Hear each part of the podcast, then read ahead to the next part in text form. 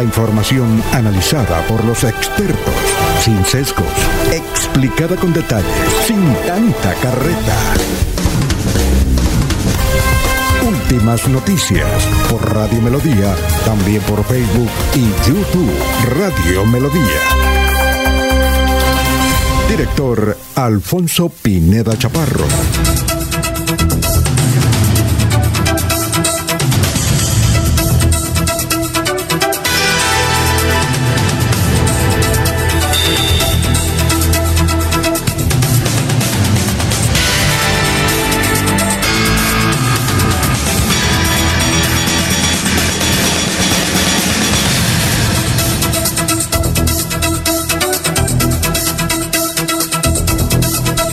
Gracias a Dios estamos con ustedes, gracias a Dios hoy es eh, lunes 14 de marzo del 2022. Nos abre el micrófono Arnulfo Otero Carreño para hablar por Radio Melodía 1080m, melodía en línea.com, eh, estamos por Facebook Live, estamos por YouTube. Gracias por escucharnos. Son las 5 de la mañana, 4 minutos, una mañana fresca. Ayer lloviznó sobre las 5 de la tarde en algunos sectores del departamento de Santander, pero tuvimos una jornada electoral donde se comportó, al menos aquí en la ciudad de Bucaramanga y en nuestra área metropolitana, muy bien en materia ambiental. Hubo, no hubo un sol tan fuerte, una mañana a veces sin sol, a veces salía, pero muy tenue. Y desde luego la lluvia se vino a presentar, una llovizna se vino a presentar sobre las 5 de la tarde en algunos sectores del departamento de Santander. Pero fue un día supremamente agradable el día de ayer. Bien, gracias, muy amable, luego de una jornada electoral que estuvo hasta las 9 y 30 de la noche, con muchas sorpresas que ya lo vamos a analizar.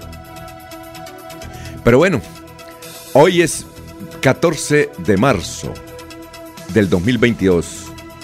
Un día como ayer, eh, asumió el nuevo Papa, el Papa Francisco, el Cardenal Bergoglio de Argentina. Asumía esa santidad que la viene ejerciendo desde hace nueve años. Hoy hace nueve años tomó la dirección de la Iglesia Católica. Bueno, y un día como hoy nació Pito Páez hace 59 años, gran cantante y compositor argentino, que ayer celebró su cumpleaños en España. Mientras estamos aquí en una jornada electoral, él estaba en España.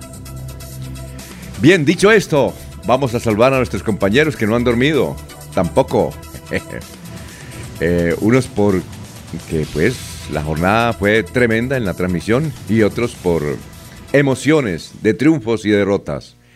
Vamos a salvar como se merecen a nuestros compañeros que ya están en pantalla, aquí en la mesa virtual de Radio Melodía.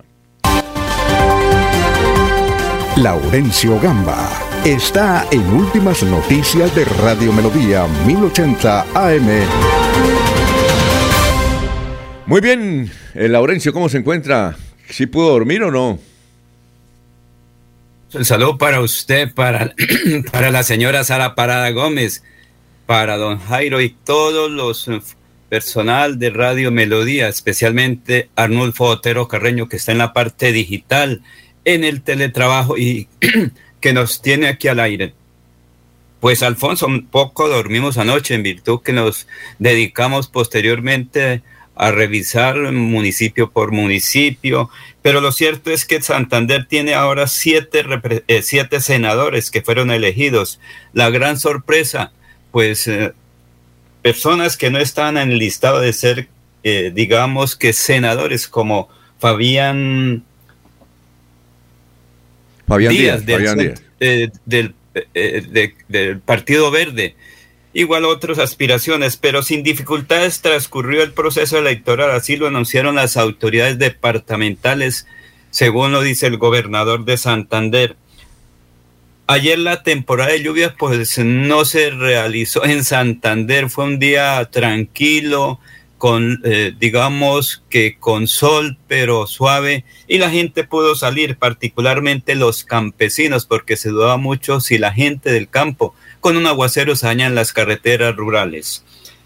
Sigue el incremento en los precios de la canasta familiar. Por ejemplo, la yuca, la papa y todo a 2.500 pesos. Esto significa que ahora, después de este proceso electoral, pues serán dificultades para la canasta familiar por cuanto se están agotando los productos de las cosechas tradicionales. Los campesinos han agotado sus cultivos y por ahora están preparando las nuevas actividades en el campo. Y esto dificulta en pocos días, dicen los expertos en alimentos, que se pueden presentar mayores dificultades en virtud que los campesinos cosechan y durante los próximos dos o tres meses es que se tiene la cosecha. Desde la provincia Santander agradecieron al ingeniero y docente Hernán Porras Díaz por su vinculación al desarrollo de las sedes regionales, la de Barbosa, Málaga, Socorro, Barranca Bermeja, de la Universidad Industrial de Santander. Dicen los eh, conocedores de los temas que gracias a su vinculación con la comunidad santanderiana fue que Hernán Porras eh, fue reelegido como rector de la Universidad Industrial de Santander. Y hoy se inician los acuerdos entre los diferentes sectores políticos de la nación que tienen aspiración presidencial. Pues prácticamente será hoy el comienzo de esa campaña presidencial. Y ahora vienen las elecciones de los consejos de administración de los conjuntos porque muchos no la han realizado en virtud de que no querían vincular a sus conjuntos en actividades políticas, pero esta semana será definitiva para ese cumplimiento, elecciones de los consejos de administración, igual que los administradores y juntas directivas. Esto ha sido, pues, Alfonso, digamos que lo que tenemos para hoy y más adelante, pues, resultados, que eso es lo que nos ocupa hoy, cómo quedó Santander y cómo le fue a Santander en este proceso electoral, Alfonso. Bueno, muchas gracias. Son las 5 de la mañana, 9 minutos. Eh, ya estamos saludando a la gente que está en el portal, que sigue con nosotros luego de la transmisión de ayer. Gustavo Penilla Gómez, buenos días, felicitaciones por la gran labor informativa en, el, día electoral. ¿Qué pasó? Eh, Herrera, presente, feliz semana. Pedro Gómez, veedor de Piedecuesta. Santander y Colombia le cumplieron al doctor Marín y a Díaz Mateus. Igualmente un saludo de don Jairo Macías, de don Ramiro Carvajal de Deportivos Carvajal, Aníbal Navas Delgado, gerente general de Radio Taxis Libres, que tiene el teléfono 634-2222.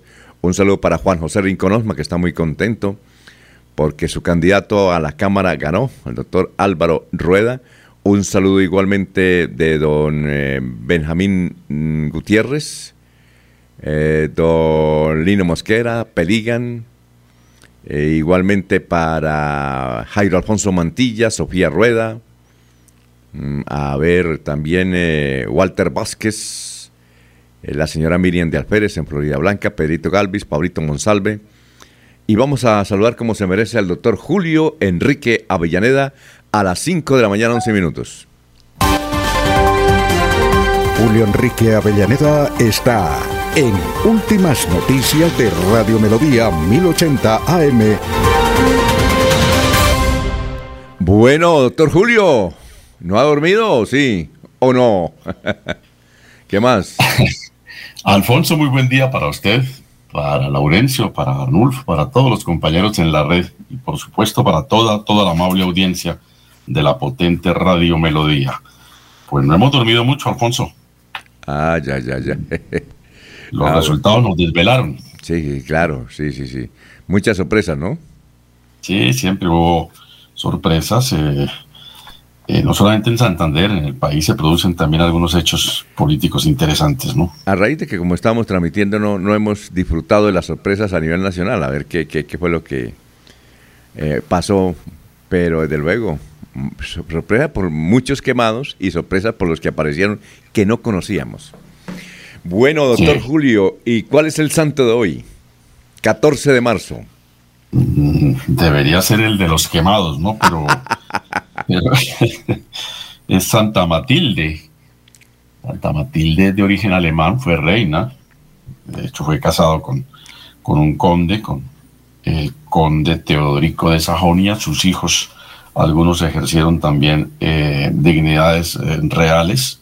Otón, por ejemplo, fue emperador En fin, tuvo cinco y otro, y lo importante de ella es que, mm, no obstante estar casada con, con alguien que ejercía eh, poder en su territorio, se dedicó con, con una extraordinaria entrega a, atender a los pobres ¿no? y a ejercer una vida profunda en, en oración. Eh, invirtió buena parte de su patrimonio, de su riqueza en la atención a las personas desvalidas y menos favorecidas y a eh, ayudar a las personas abandonadas.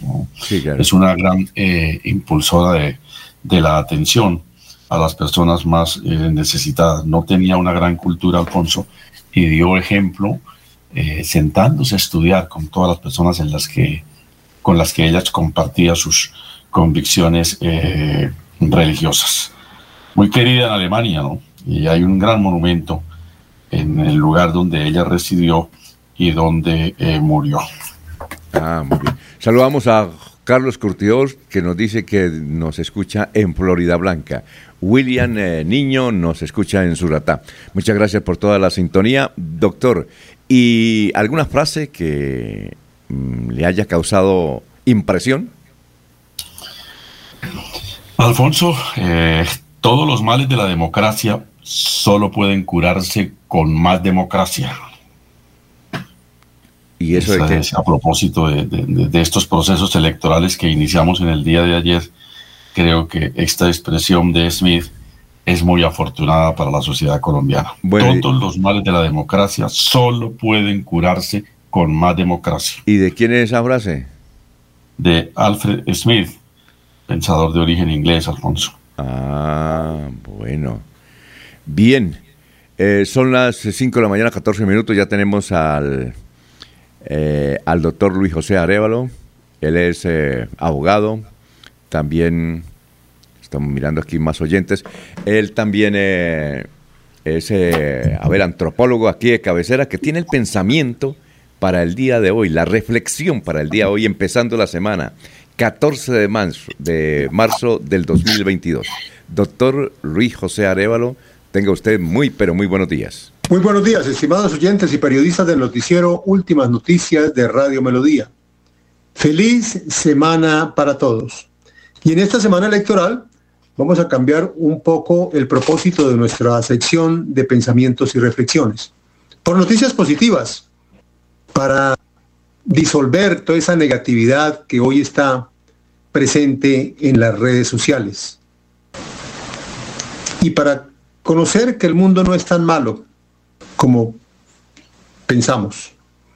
Por ejemplo, los noruegos han decidido no perforar pozos de petróleo en las islas Lofoten con 53 millones de dólares en reservas de petróleo para preservar el ecosistema de las islas. Por otra parte, y por primera vez en la historia de Malaví, una mujer ha sido elegida presidenta del Parlamento del país. Esther Challenge canceló 1.500 matrimonios con menores de edad y los envió de vuelta a la escuela.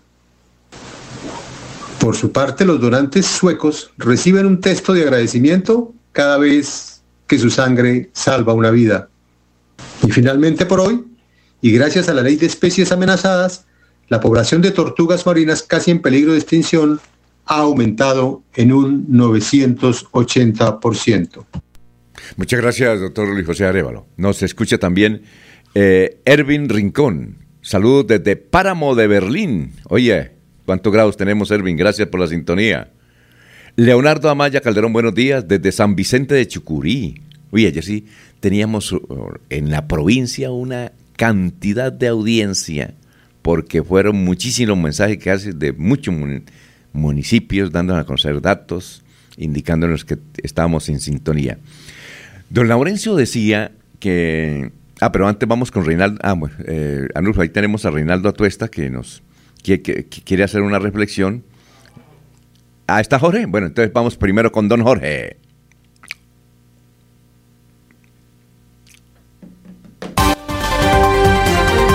Jorge Caicedo está en Últimas Noticias de Radio Melodía 1080 AM. Hola Jorge, ¿cómo se encuentra? Tenga usted muy buenos días. Don Alfonso, muy buenos días. Como siempre, feliz de compartir con ustedes este espacio de últimas noticias y feliz de poder compartir con toda la audiencia de Radio Melodía en este 14 de marzo, que es el 73 día del año, el número 73, y que ya le deja este año 2022 292 días para finalizar. Eh, una cifra, noticia esta hora, don Alfonso, la cantidad de ciudadanos que participaron en la jornada electoral del día anterior en todo el país. 18 millones 34 mil 781 personas acudieron a las urnas de un total del censo electoral de 38 millones 819 mil 901 personas, es decir, el 46% de los ciudadanos, 46,45% de los ciudadanos. Aló. Jorge. Bueno, se nos fue Jorge. Eh, mientras llega Jorge, eh, se le fue, como dice don Laurencio, el satélite. Vamos a don Laurencio ya tomándose un tintico ahí, sabroso. Está haciendo como... Sí, señor. Y queso veleño, afortunadamente, Alfonso, que nos llegó a que, a pesar de la lluvia y todo, no, es, no es queso reinoso, sino veleño. El otro veleño, sí señor, veleño. Ese reinoso es muy sabroso. Bueno, Jorge, aló, bueno, cuando mm, regrese Jorge, es que tenemos a Reinaldo Atueste, es un oyente que permanentemente nos escucha, nos manda audios y tiene una reflexión que queremos escucharla, que la acaba de, enviar. Aquí está. Hola, don Alfonso. Buenos días. Placer en saludarlo. Felicitaciones por la transmisión que tuvieron en el día de ayer. Maravillosa.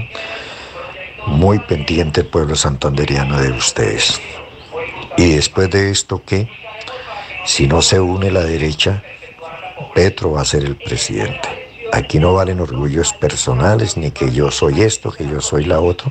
Tiene que ir un solo candidato a enfrentar a Petro, y si no, el presidente va a ser el pacto histórico en la Colombia humana. Téngalo por seguro, mis queridos amigos.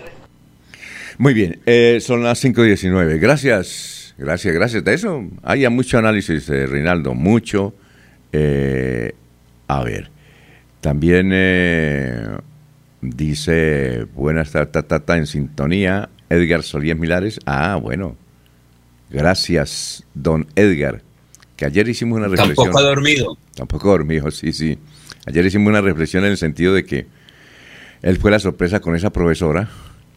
Pero a propósito de Laurencio, usted decía que era ocho, los siete senadores del departamento de Santander. Yo le tengo una buena noticia, son ocho. Siete senadores. son ocho. Ya, le voy a decir que es que, eh, a ver, los ocho senadores son los siguientes y le voy a dar el nombre. Hay unas sorpresas también ahí de los ocho senadores. A ver si los encontramos. Aquí está.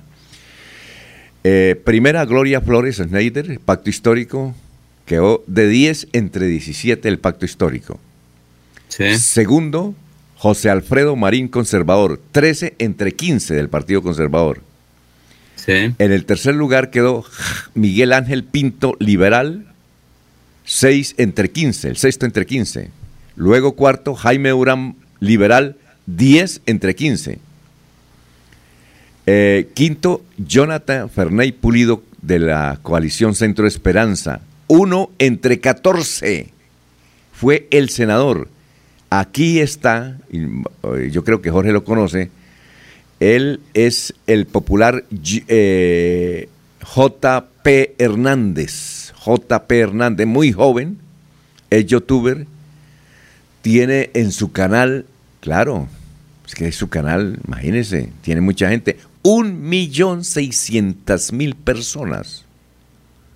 Un millón seiscientas mil personas. Por ejemplo, tiene más que la revista Semana. Sí, tiene más que el tiempo. Tiene más, uff, mucho más que vanguardia.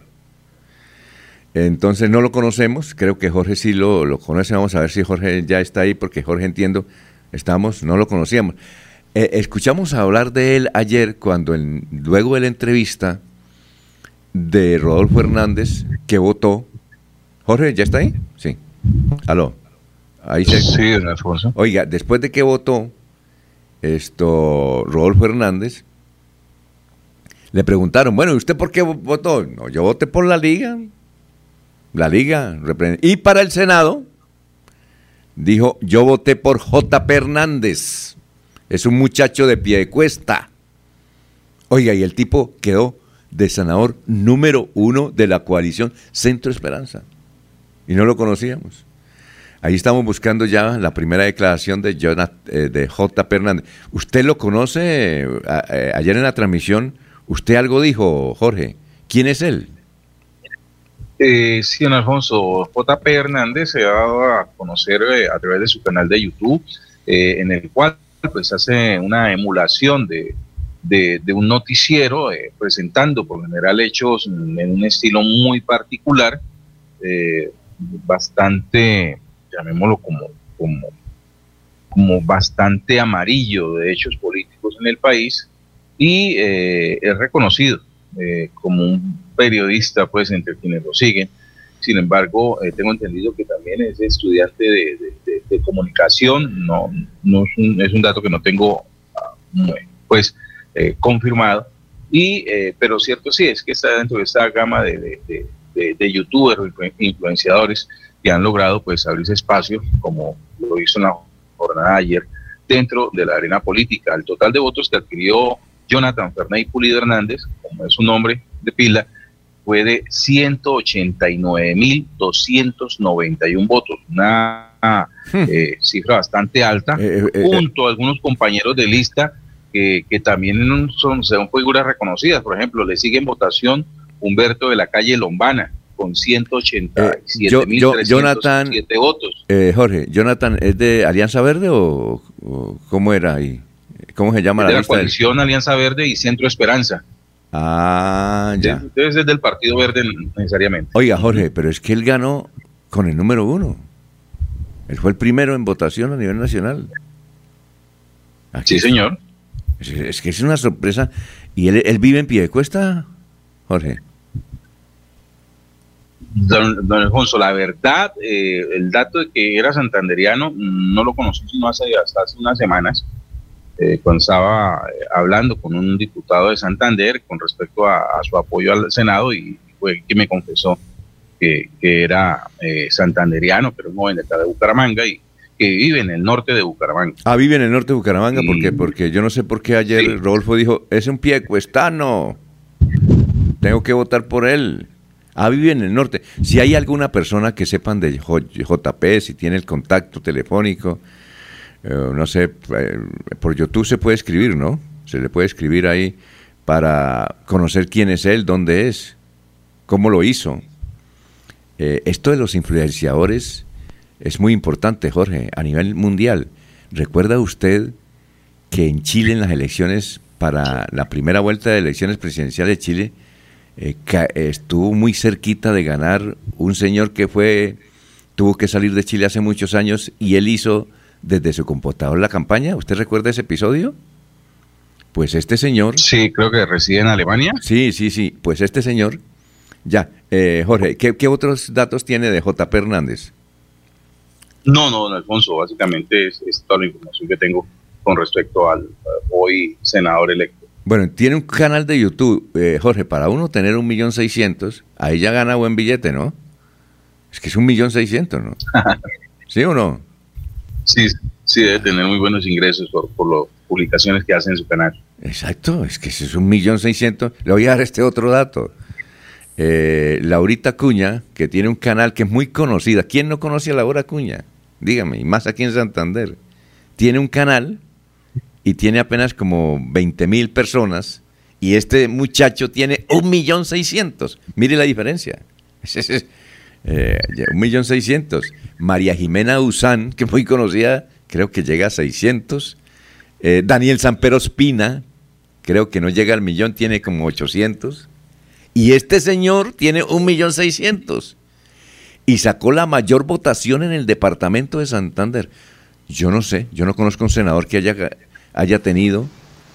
Eh, ¿En Santander, o en Colombia, Alfonso? No, no, en Santander 180 mil votos. No, en Colombia sí. Pero en no, pues, Colombia sí, este, Antana Mocos tuvo 500, Álvaro Uribe, listo. No, pero hoy, no, no, ayer. no, no, pero, eh, ah, no, sí, sí, en Colombia es el mayor, de mayor votación, eso hay que verlo, Jorge. Si este JP Hernández... Ah, de la jornada, sí. Mire, vamos a escuchar... ¿Cómo? ¿Qué iba a decir, Jorge? No, sí, que fue el candidato al Senado mayor votado en el país Jonathan Fernández y Pulido Hernández. Ah, eh, de todos los partidos. Sí, señor. Sí, de, los no, en la lista verde. ah, de la lista, de la lista verde. alianza verde, porque hay otros que votaron. Por eso. Llegó buena votación. Bueno, perfecto. Entonces vamos a escuchar lo que él colgó en las últimas horas en su canal. Lo siguiente, vamos a ver si podemos, si, se puede bajar al aire. No lo, hemos, no lo hemos escuchado. Si se va por ahí una que otra grosería, bueno, pero no lo hemos escuchado porque eso es reciente. Vamos a ver. Buenas noches, Colombia. Toda obra de arte tiene un autor. Los aplausos, las glorias y los halagos que esta obra de arte se merece siempre son para su autor. Hoy en Colombia yo soy esa obra de arte y mi autor es Dios. Todos los aplausos, las glorias, los halagos, los recibo y se los entrego a Él. Él es el dueño de mi vida, Él es el autor y a Él quiero iniciar dándole toda la gloria. Colombianos, lo logramos, si se pudo. Hoy soy oficialmente el senador del pueblo.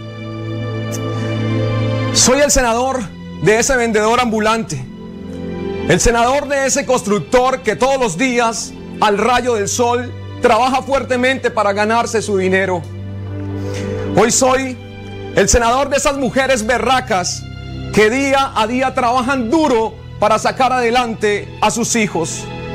Hoy soy el senador de esos estudiantes a los cuales les robaron 70 mil millones de pesos y les toca subirse a un árbol para poder tener internet. Hoy soy el senador de esas madres que perdieron a sus hijos en una protesta. Jóvenes que lo único que pedían era tener un mejor país. Un país de oportunidades que tanto les prometieron, pero que nunca construyeron. Jóvenes que salieron a las calles y empezaron pidiendo que no nos robaran, pero terminaron pidiendo que no nos mataran. Y aún así, este miserable mal gobierno, que no solo le bastó con atracar al pueblo, hizo oídos sordos. Y su presidente se decidió a obedecer la orden de su patrón de apuntar y disparar las armas contra el mismo pueblo. Hoy, como nuevo senador de la República de Colombia, le hablo a los nuevos congresistas. A ellos les pido que por favor lleguen al Congreso a legislar de forma honesta. Le hablo a esos congresistas que pertenecen a la maquinaria, a esos de la politiquería que lograron llegar al Congreso gracias a sus miles y miles de millones, a esos que hoy están listos para llegar al Congreso a robar al pueblo, a esos congresistas Hoy les digo, no se alisten, no se enfiesten, porque no les voy a permitir que se roben lo que es del pueblo. Hoy ha llegado al Congreso un hombre humilde, de una familia muy pobre, que durante muchos años ustedes estuvieron atracando. Mi familia y yo conocemos muy bien a qué sabe el hambre. Tienen ustedes enfrente a un hombre que no les tiene miedo, y que está dispuesto a entregar su propia vida si es necesario para defender a un pueblo que durante décadas ustedes han estado burlando, atracando y asesinando. Al nuevo Congreso le pido y le exijo que no se unten las manos de sangre. Sangre de inocentes que mueren en una fila de un hospital esperando una cita o una intervención que nunca llega. Porque la plata de la salud Ustedes durante años se la han estado robando. No se roben lo que es del pueblo. Confórmense con el sueldo que bastante exagerado sí es y que de hecho debería ser reducido. Bueno, este es, al menos no dijo groserías porque es cristiano. Eh, según es un líder cristiano, lo que están buscando el teléfono para llamarlo, para entrevistarlo, para preguntarle. Se ve muy joven. Jorge dice que es comunicador social o está estudiando periodismo, que vive en el norte de Bucaramanga, tiene una buena disposición. Y ya le digo, el canal de él tiene un millón seiscientos mil seguidores. Eh, por ejemplo, o sea que es un, dirigente del internet que logró, Alfonso, eh, pues, que la gente confiara en él. Ahí está Ernesto Alvarado también. Sí, ya, vamos con él. Y entonces, para decir que eh, el youtuber que tenga un millón seiscientos mil seguidores es impresionante. Por ejemplo, hay otro que se llama, que es muy famoso, no solamente en Colombia, en el exterior, que se llama Levi Rincón. Ese sí da groserías, ese es del Valle del Cauca, Levi Rincón. Tiene en su canal 440 mil. Y J. Hernández tiene 1.600.000. Eh, a lo largo de las emisiones y seguramente de aquí para allá, pues tendremos que entrevistarlo y conoceremos la historia. Pero es increíble. Eh, eh, ese es un dato. Entonces se nota que es cristiano porque siempre habla de que todo el triunfo para Dios. no sabemos si es líder, pero al menos es cristiano con esa forma de hablar. Y dos, es que la nueva y también sorpresa en la Cámara de Representantes, esta educadora, que yo sé que es de apellido Perdomo, pero se me, se me olvida cada rato el nombre, eh, Marian, Marian, Marian, ella también es una líder cristiana. Eh, el profesor de ella en pie de cuesta me cuenta, dice, ella fue mi, mi alumna, eh, sé que es hija de un educador, pero ella es una líder cristiana, que es una licenciada en inglés y que, bueno, sacó más de 70 mil votos en una sola sentada, con toda la historia que tuvo su lista, que horas antes pudo legalizarla, imagínese, y llega también, no sé si ella utilizó las redes sociales, no sé, porque Alfonso. Tampoco, lo conocía. Ya, pero un momentico vamos a una pausa y luego con, con don Ernesto, son las 5.34.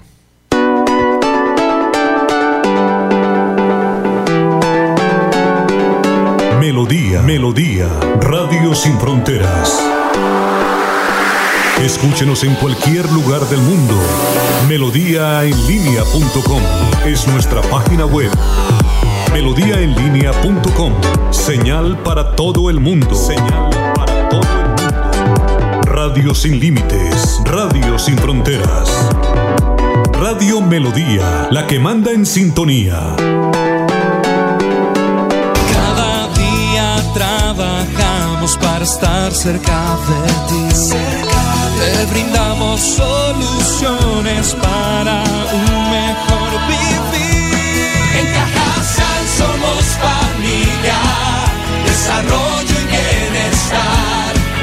Cada día más cerca para llegar más lejos.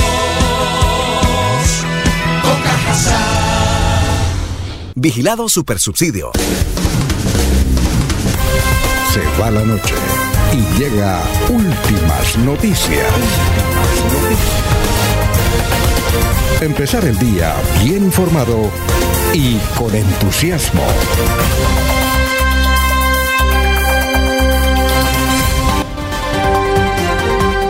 Ernesto Alvarado está en Últimas Noticias de Radio Melodía 1080 AM. Muy bien, ya antes de Ernesto Jaime Bastilla dice, es que necesitamos que sea el profesor Ferley el gobernador de Santander. Edwin Fernando Rodríguez Suárez, buenos días. Edwin Fernando Rodríguez dice, cordial saludo, últimas noticias, y en particular al profesor y doctor Julio Enrique Avellaneda. Eh, bueno, ahí están los oyentes y que siguen escribiendo, Jorge Arturo de Serra desde Estados Unidos, Juan Landines desde Coromoro. Gracias. A ver, don Ernesto, lo escuchamos. Muy buenos días. Alfonso, compañeros oyentes, buenos días. Me complace mucho saludarlos después de la jornada electoral. Sí, eh, claro. Hay que manifestar que... Oiga, usted, usted a mí que le gusta el Internet, ¿le sorprendió eso de J. Hernández? Pues que me haya sorprendido, no porque el lenguaje que él utilizaba siempre en sus redes. Ah, pero usted lo conocía, es que yo no sabía, le cuento, yo no sabía. Conocerlo como hacerlo como tanto no, Alfonso, pero, pero sabía que existía, sabía, sabía, quién era. Sí, sí, sí, lo tenía, lo tenía codificado quién era, incluso en una actividad política sobre el sector de la carrera 27, eh, estaba. Mm, hablando con sus megáfonos contra los políticos, entre ellos a Oscar Hernández y tuvo algún inconveniente con, perdón, eh, a Oscar Villavizar. Y entre ellos uno de los seguidores de Oscar Villavizar tuvo muchos inconvenientes con él eh, eso lo grabaron todo y lo subió a su canal. Eh. Todo lo iba subiendo Pero al usted- canal de, pero es que de usted- YouTube. pero es que usted sabía que ¿Cuánto dijo usted que tenía? Un millón seiscientos mil. No, no, realmente tiene 190 mil suscriptores. No, no, no, no, no, no, no, no, no, no, yo estoy viendo. Eh, eh, eh, YouTube tiene 190 mil, no, no, eh, en Instagram tiene 60 mil y en Facebook tiene eh, exactamente 774.777. No, no, un momentico, eh, ya voy a revisar porque yo miré acá esta mañana y vi 1.600.000, que me parece mucho. Bueno, revise porque yo tengo 191.300 46 suscriptores que tiene en YouTube, que le dan muchas reproducciones debido al lenguaje que utiliza. Es muy parecido al lenguaje de Rodolfo Hernández. Eh, y, dice que él es de Piedecuesta, pero él dice que eh, Jorge me dice que el norte. No tenía tampoco, Alfonso. No sabía que era de Piedecuesta. No, no, es que yo no, no, es que el que dijo que era de Piedecuesta fue Rodolfo Hernández en una entrevista. Sí, no, tampoco yo sabía que era de Piedecuesta, la verdad nunca supe de dónde era. Le seguía con curiosidad mirando las denuncias que hacía eh, siempre mm, Mire, hablando de los políticos, los politiqueros, un presidente eh, Mire, del país. yo estoy viendo, a ver, a ver si Jorge nos ayuda. Estoy aquí viendo el canal de JP Hernández. Dice un millón coma 16, 1,16 M, creo que es un millón de suscriptores. Yo estoy viendo aquí el canal de él, JP Hernández. Y, Bueno, y- voy a revisarlo porque yo Alfonso, tengo puede ser de- la, o sea, no, Alfonso, eh, ser Jorge, la Jorge. Jorge, ¿usted qué sabe? Usted lo, lo- ¿Por qué no entra Jorge también y, y me ayuda a revisar? Porque yo estoy viendo aquí en el canal JP Hernández 1,16 M de suscriptores. ¿Eso qué significa? Jorge, Sí, si él dice eso, sí es un millón. por eso. Entonces no es como usted dice que son 19 mil. No, pues yo encuentro aquí un dato que me dice que, que tiene ese número de, de No, no, no. seguidores, ¿no? El que usted dice, pero, pero no he entrado al canal de No, YouTube. entre al canal, entre al canal. Jorge, ¿Jorge se fue o qué? Bueno, eh, mientras viene Jorge, siga. ¿Qué iba a decir el Laurencio?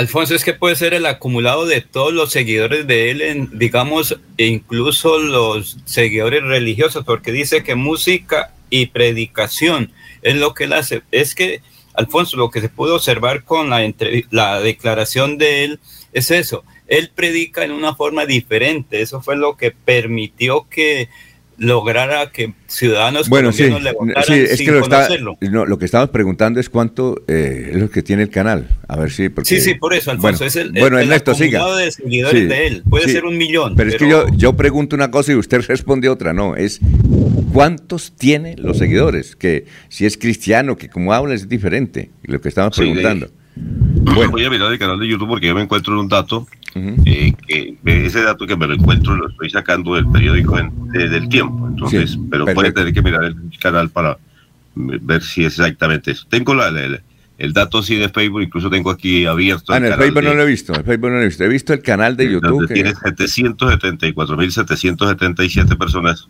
que le siguen. en Facebook. Es ah, en Facebook. Ah, bueno. Bueno, yo- pero lo único cierto es que ha sido la sorpresa ah, electoral. bueno, pero entonces usted lo conoce. Decíamos que usted lo conocía, ¿no? Ya sabía quién sí, no, yo era. me he hecho seguimiento a él, pues uno no- nunca sabe qué puede pasar con estas actividades, pero con todas las denuncias que se y la gente pues apoyando y diciendo que sí, que hay que trabajar y luchar contra los corruptos, pues por eso le dio ese voto. El lenguaje es muy similar, no tan grosero como el de Rodolfo, pero es muy similar.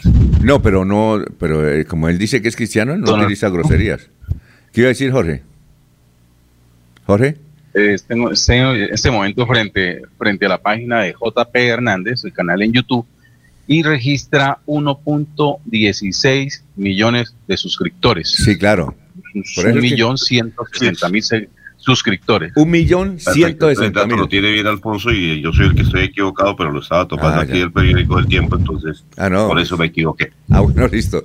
Bueno, Ernesto, Perfecto. entonces dice usted que tuvo un incidente con Oscar Villamizar, ¿cuándo?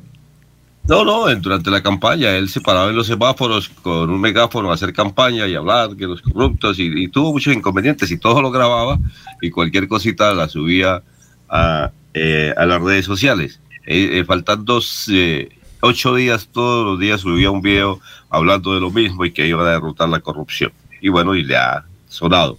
Creo que también le salió esa campaña supremamente económica. Bien, Claro. eh, quería contarles Es decir, de en blanco. eh, es decir, eh, Ernesto, la noticia está en que un hombre sen- frente al computador sacó la mayor votación de Alianza Verde. Imagínese. Pero salió a la calle, ¿no? Sí, dice que usted que Salió a la salió a la calle. calle, pero montaba los videos. O sea que- los videos, exactamente. O sea que usted dice que gastó que por ahí, ¿qué? ¿Dos millones de pesos, cinco millones? No, no, tuve que hacer gastado por ahí unos 10 millones de pesos, quizás, un poco más. Pero, pero ¿en qué? no, siempre desplazamiento, me imagino. No, en bus, pero... Eh, llevar, eh, llevar siempre a un acompañante que le estuviera filmando. Eh, seguramente tenía que hacer algún trabajo especial, porque ya le digo, todo lo subía a, a sus Ah. redes sociales. Eh, no, en YouTube nunca lo seguí, realmente. Sí. lo, lo vi fue siempre en Facebook. Bueno, en todo caso ese es el Sí, fenómeno. ya. posicionamiento, por ejemplo, en, Sí, Jorge. don Alfonso, por ejemplo, en la cuenta de Twitter, JP Hernández se presenta 114 mil seguidores. Y lo que dice don Ernesto, en lo, lo que pudo haber costado su campaña, dónde invertir eh, trabajo de su campaña, pues es precisamente en las redes sociales, eh, posicionando las publicaciones, eh, pues haciéndolas mucho más visibles. Y eso, pues el impulso de sus seguidores, pues eh, por supuesto genera un impacto bastante importante dentro de la, dentro de la web. Ah, ya, pero a favor de él. Y, pero él, él que eh, subiendo videos, ¿qué gasta? Nada. Pagar el internet mensual, ok. Y tener portátil, no más. Y alguien que se lo edite, se edite. Sí, sí, no, pero exacto. No, el mismo. parte de producción y, y- y- No, y y- luego la, la, la, ¿cómo es? la publicación, eh, poderla sostenerla, que sea visible, que, que tenga pues bastantes interacciones y, y ello pues es lo que lo que destaca la publicación. ¿no? Sí, pero él, eh, él, eh, si él mismo, si él mismo hace eso, eh, Jorge, si él mismo hace eso, pues qué eh, eh, ellos son berracos para editar, los estudiantes de comunicación social, ¿o no? Sí, yo lo, lo he visto editando, aun- aunque no sean estudiantes de comunicación, sean buenos para editar. Entonces uno necesita pagar a alguien, ¿no? Piensa uno, ¿no? Piensa uno. De todas maneras, la campaña le salió muy barata, muy económica. ¿Qué va a decir Ernesto? Cuente, sigue Ernesto. Que le- la campaña le salió supremamente económica, eso no me cabe la menor duda. Bueno.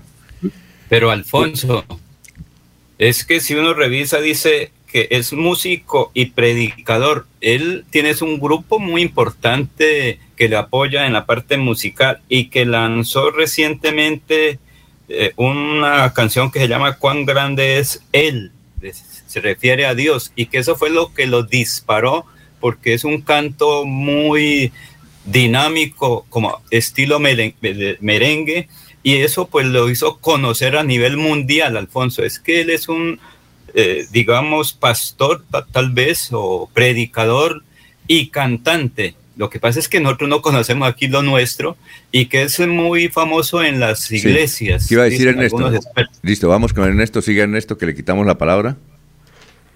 No, no, el tema está interesante, tranquilos, vamos. Eh, Este dato, pues Jorge, que le gustan mucho los datos, eh, pues Sí. quiero entregar este dato que me pareció curioso. Votos en blanco para el Senado en el territorio colombiano fue de 1.056.670. Eh, votos en blanco, sí, muy alto. Votos en blanco en Santander, 69.666. Eh, votos en blanco a la Cámara en Santander, 40.839. Votos en blanco en Bucaramanga, a la Cámara, 12.630.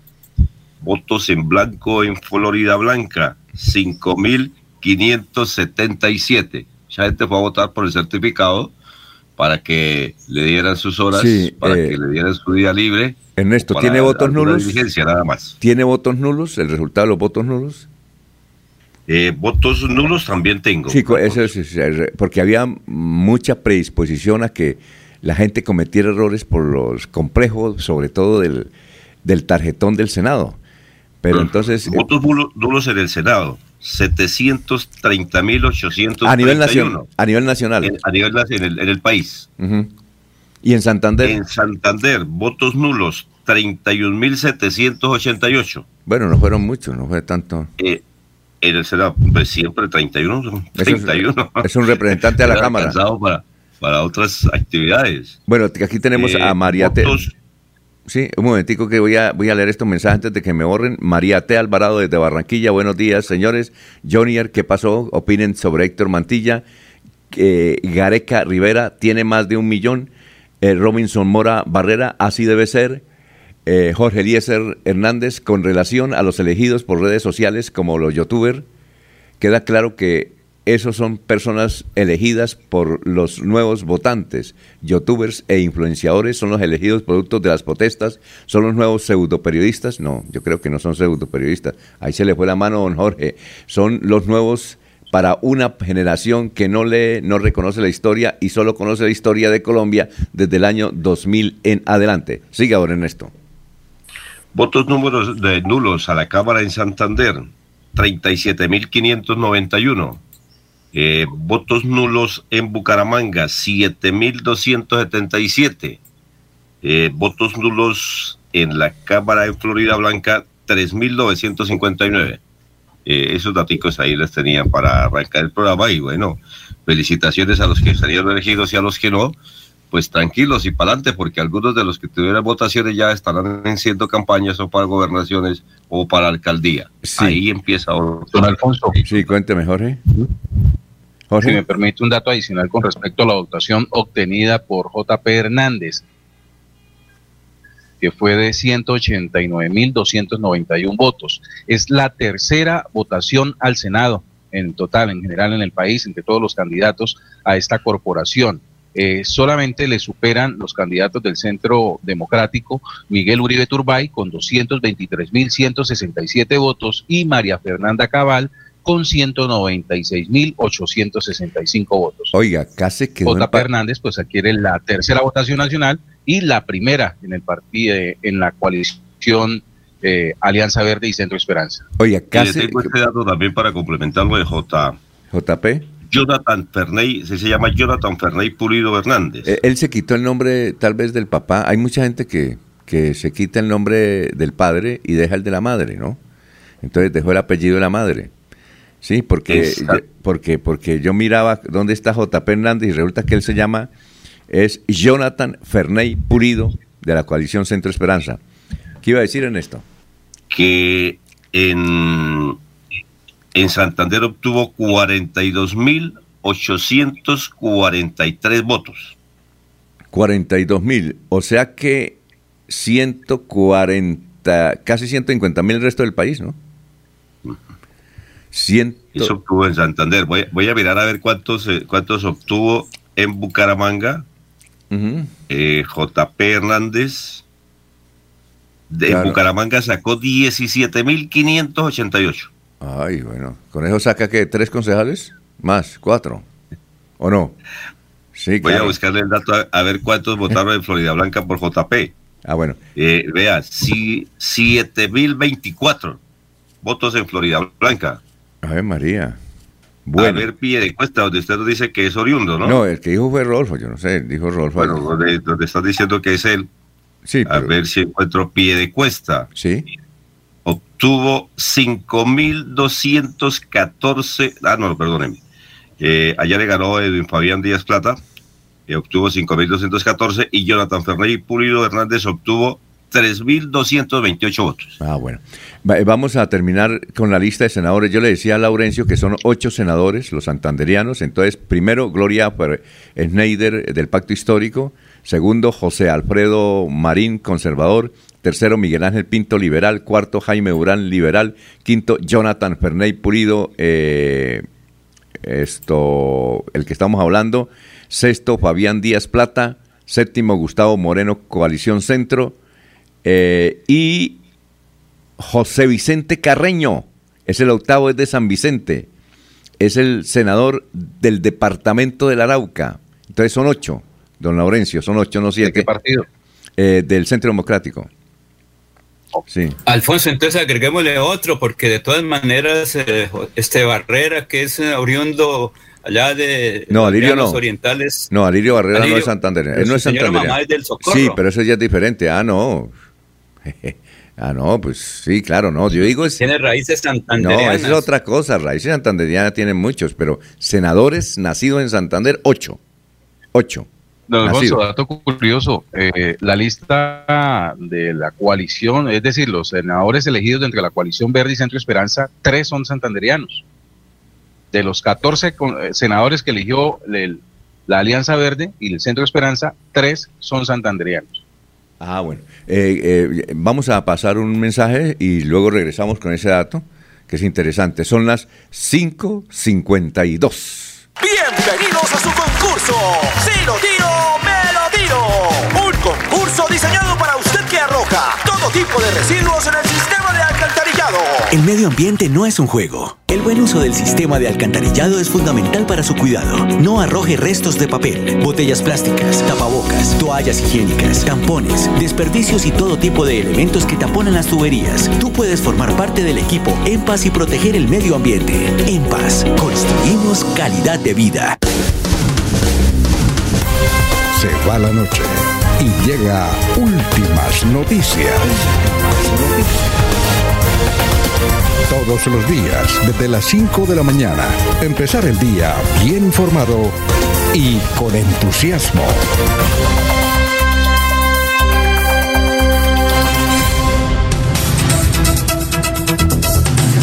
Bueno, vamos con los oyentes, dice Ángel María Durán. Les dije que se podían quemar con más de 40 mil votos porque solo sacan uno por partido. Eh, Carlos Curtidor C. Yo voté por JP porque ha sido un chico que nos ha defendido en contra del negociado del peaje de Río Negro y la pésima vía que tenemos entre Girón, vía Achimitá y la Cemento. Ya los medios de comunicación a nivel nacional comienzan a, a encontrar el perfil del JP Hernández. Eh, por ejemplo, el diario El Colombiano, que es el más influyente del occidente en Antioquia, dice JP Hernández, el desconocido que ahora es senador.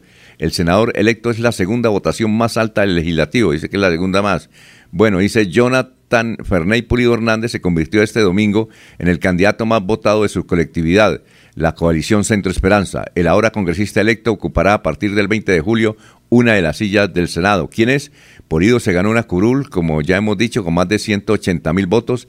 Dentro de su coalición sacó más votos incluso que Humberto de la Calle, quien era cabeza de lista y que hasta ahora saca 168 mil 65 votos. Jonathan Ferney es más conocido como JP Hernández. Él es un influencer, influencer de Bucaramanga con presencia fuerte en YouTuber con un millón doscien- 1.2 millones de seguidores.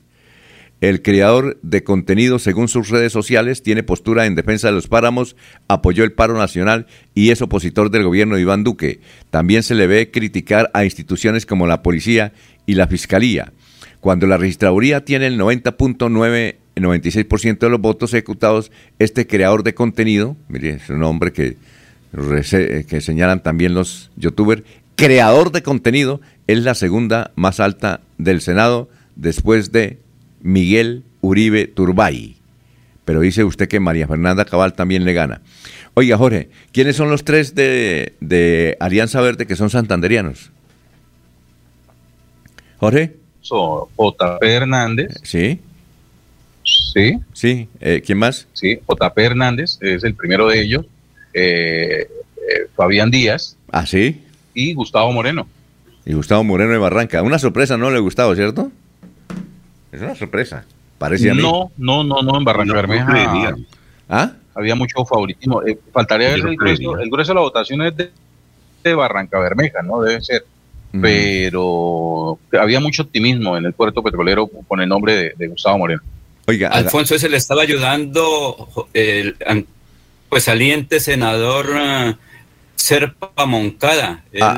se llevó esa candidatura al hombro. Horacio José Serpa, sí, él llevó la candidatura, nos Sí, señor. Entonces, por eso Barranca Bermeja le votó muy bien. Y ahí el que sufrió mucho fue Dani Ramírez, porque ellos pensaban que iba a ser la, el du- la dupla. Oiga, a eh, propósito. Señor Moreno y Ramírez. A propósito. ¿Sabe cuántos votos obtuvo Jonathan? De, perdón, Gustavo Adolfo Moreno Hurtado en Barranca Bermeja. ¿Cuántos? Donde fue su, su fuerte en la campaña. Sí. 17.886 votos le colocó a Bermeja. ¿Y en todo, y en todo el, el país cuántos tiene? Así en todo, Santander y todo. ¿Cuánto fue la votación de él finalmente? De, Eh, a ver, lo voy a buscar de- acá. de- y vamos a hacer un ejercicio. 43.183. 43. 43.183. Una votación buena, buena. Y yo creo que, es, como dice usted, eh, a todas las reuniones iba el doctor Horacio José Serpa, ¿sí? Eh, por ejemplo, hizo aquí una organizada por don Julio Acelas, que era uno de los asesores de Carlos Moreno, eh, la hizo aquí en, en el Club de Comercio y ahí estaba, ahí lo conocimos Pero también eh, eh, figuró Horacio Serpa dando la presentación y siendo que era su candidato al Senado. Bien. En Bucaramanga obtuvo Gustavo Moreno 1903 votos. Sí, bueno. ¿Sabe qué ejercicio po- podemos hacer? Dar a conocer la votación de todos de los santanderianos para ver cuánto sacó, eh, sacaron Héctor Mantilla, todos ellos, todos, ¿le parece? Sí, y, podemos, eh, podemos empezar. Cuando usted la solicite, la No, podemos entregar por, por provincia, dijo un amigo mío, o sea, por ciudades. No, no, no. También, ah, si usted no, si- no, hagámosla. algunas las más importantes, ¿no? Sí, pero no lo hagamos por provincia. Eventualmente damos un dato por ahí que nos, nos interese un municipio que sea No, no, pues curioso. nos interesa básicamente, bueno, pues nos Pero- interesa a todo el mundo. Ustedes pero- que llegamos a todas partes, ¿no? Pero es importante conocer por lo menos Bucaramanga, Florida Blanca, Por eso, Piedecuesta. pero demos la, la lista, por ejemplo, del Partido Conservador, de todos los del Partido Conservador, ¿la tiene por ahí? De todos, con votos. Si la tiene ahí, eh, arranquemos de una vez. ¿Le parece? Se le tiene, se le tiene, dijo, dicen por ahí Pero los chicos, ¿no? hemos visto muy callado al doctor Julio. No sé si de alegría o de tristeza. Doctor Julio, ¿qué pasó? Lo, lo- lo notamos muy alejado de la conversación. Ni lo, ni lo uno ni lo otro. Sueño más bien, don Alfonso. ¿Qué le produce sueño a esta hora, doctor Julio? ¿Los resultados? Nos desvelaron, ¿no? no, Alfonso, revisando cómo, cómo quedaría eventualmente compuesto el Senado de la República en la tradicional división de fuerzas de derecha y de fuerzas de izquierda, cómo quedaría su composición eh, frente a los eventuales nuevos presidentes de la República, ¿no? Según los candidatos más opcionados. Aquí- y podríamos agrupar, a- podríamos agrupar en principio a los 17 del Pacto Histórico y a los 14 del Partido Verde, lo cual le daría un número de 31 senadores a esa tendencia. Y en el otro lado, para darle algún nombre, a lo que conocemos como derecha, estarían los 16 del conservatismo, los 13 del centro democrático, los 10, los 10 de la U, los 4 de Mira, lo cual daría la suma de 43 senadores. Quedan en el aire, es decir, van a entrar a jugar un papel político interesante en las coaliciones en el Congreso y por consiguiente en la suerte del nuevo presidente. El Partido Liberal, que tiene 15 senadores, Cambio Radical, que tiene 11, eso daría 26. Para donde tercien, mm, se, consolida la coalición mayoritaria que podría ser de gobierno o de oposición. Y por supuesto, ahí hay cinco senadores de las FARC que pensaríamos en principio que estarían aliados con el Pacto Histórico y el Partido Verde. Y los dos de las negritudes que también, digamos, siguiendo tradición, podrían estar en ese sector. Luego, las fuerzas en el Senado van a quedar en principio muy equilibradas. Ninguna tiene una mayoría como tal determinante hasta que los liberales y cambio radical no hagan un pronunciamiento expreso de su posición política. Lo que sí, doctor Julio Enrique, es la disparada de Pico. Fico comienza a dispararse. El único inconveniente que le veo a Fico, doctor Julio Enrique, con los respetos para los juristas, es que dicen que él era el candidato de Álvaro Uribe. Claro, Alfonso, y, él, y, y su gran votación en buena parte está respaldada o avalada por eh, los votos de los militantes del Centro Democrático. Bueno, y- comenzando, po- comenzando por el jefe de Estado. Exactamente. Que además, usted decía ayer aquí en la transmisión que más o menos el 43% del Congreso está en la línea derecha y el resto en, en la izquierda. En, en el centro está el Partido Liberal, porque hay mucha gente del Partido Pues es Liberal que que es de derecha, ¿no? Es mucha gente. Esos Es liberales. lo que estoy diciendo, Alfonso, ¿no? Sí. Que Quedarían en principio 43 senadores de los 100 hasta ahora elegidos, eh, o conocidos, pues, eh, quedarían en, en- en- el grupo o en la tendencia que llamamos de derecha. Hay el liberalismo, pero esos senadores tendrán que actuar de acuerdo a la, a la posición que como partido se defina, tendrán que respetar el criterio de la bancada, lo propio con cambio radical, ¿no? Hay 26 senadores en principio que estarían determinando hacia qué lado tercia eh, la coalición de gobierno en relación con el nuevo presidente de la República. Ahora, al interior, que al interior de la coalición es, eh, Equipo Colombia, lo que estuvo eh, en pugna y lo que se resolvió fue un pugilato entre las dos maquinarias, ¿no? Sí. La maquinaria oficial, que finalmente triunfa con su candidato Fico Gutiérrez, y la maquinaria conservadora, que sorpresivamente quedó derrotada porque pues, la- el, el peso histórico, la tradición y la maquinaria del Partido Conservador al servicio del señor Barguil, pues no le funcionaron en esta ocasión. Bueno, eh, vamos a una pausa y seguimos analizando y dando esos datos, don Ernesto, a ver si damos completo. Y, vayan y vayan pensando después de la pausa y nos cuentan, ¿se lanza, se inscribe o no Germán Margalleras? Eh, ya, la respuesta después de estos mensajes son las 6 de la mañana, dos minutos, y de muchos oyentes que comienzan a escribirnos. Eh, Zoraida nos dice, buena la transmisión de ayer, no me la perdí.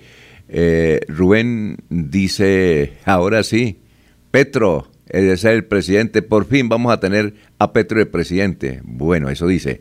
Son las seis y tres. Aquí Bucaramanga, la bella capital de Santander. Transmite Radio Melodía, Estación Colombiana, HJMH, 1080 kilociclos, 10.000 vatios de potencia en antena, para todo el oriente colombiano. Cadena Melodía, la radio líder de Colombia. ¿Y usted cómo se llama? A mí me llaman en el cultivo triple 15. no, papito. Usted no es hecho en Colombia. Le falta la potencia, la originalidad y la productividad que tiene Nutrimón triple 15, el del punto verde. Definitivamente no se llama triple 15. Ahora hay fertilizantes que quieren imitar a Nutrimón Triple 15, el de siempre. No se deje engañar. El verdadero nombre del Triple 15 es Nutrimón, el fertilizante del punto verde. Monómeros, los originales desde 1967, siempre cosechando lo mejor de nuestra tierra. Se va la noche y llega últimas noticias.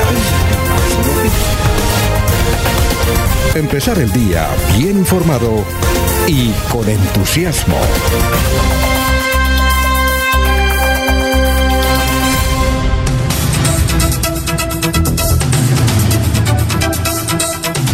Bueno, eh, son las 6 de la mañana, 4 minutos. Estamos en Radio Melodía, 6 y 4 minutos.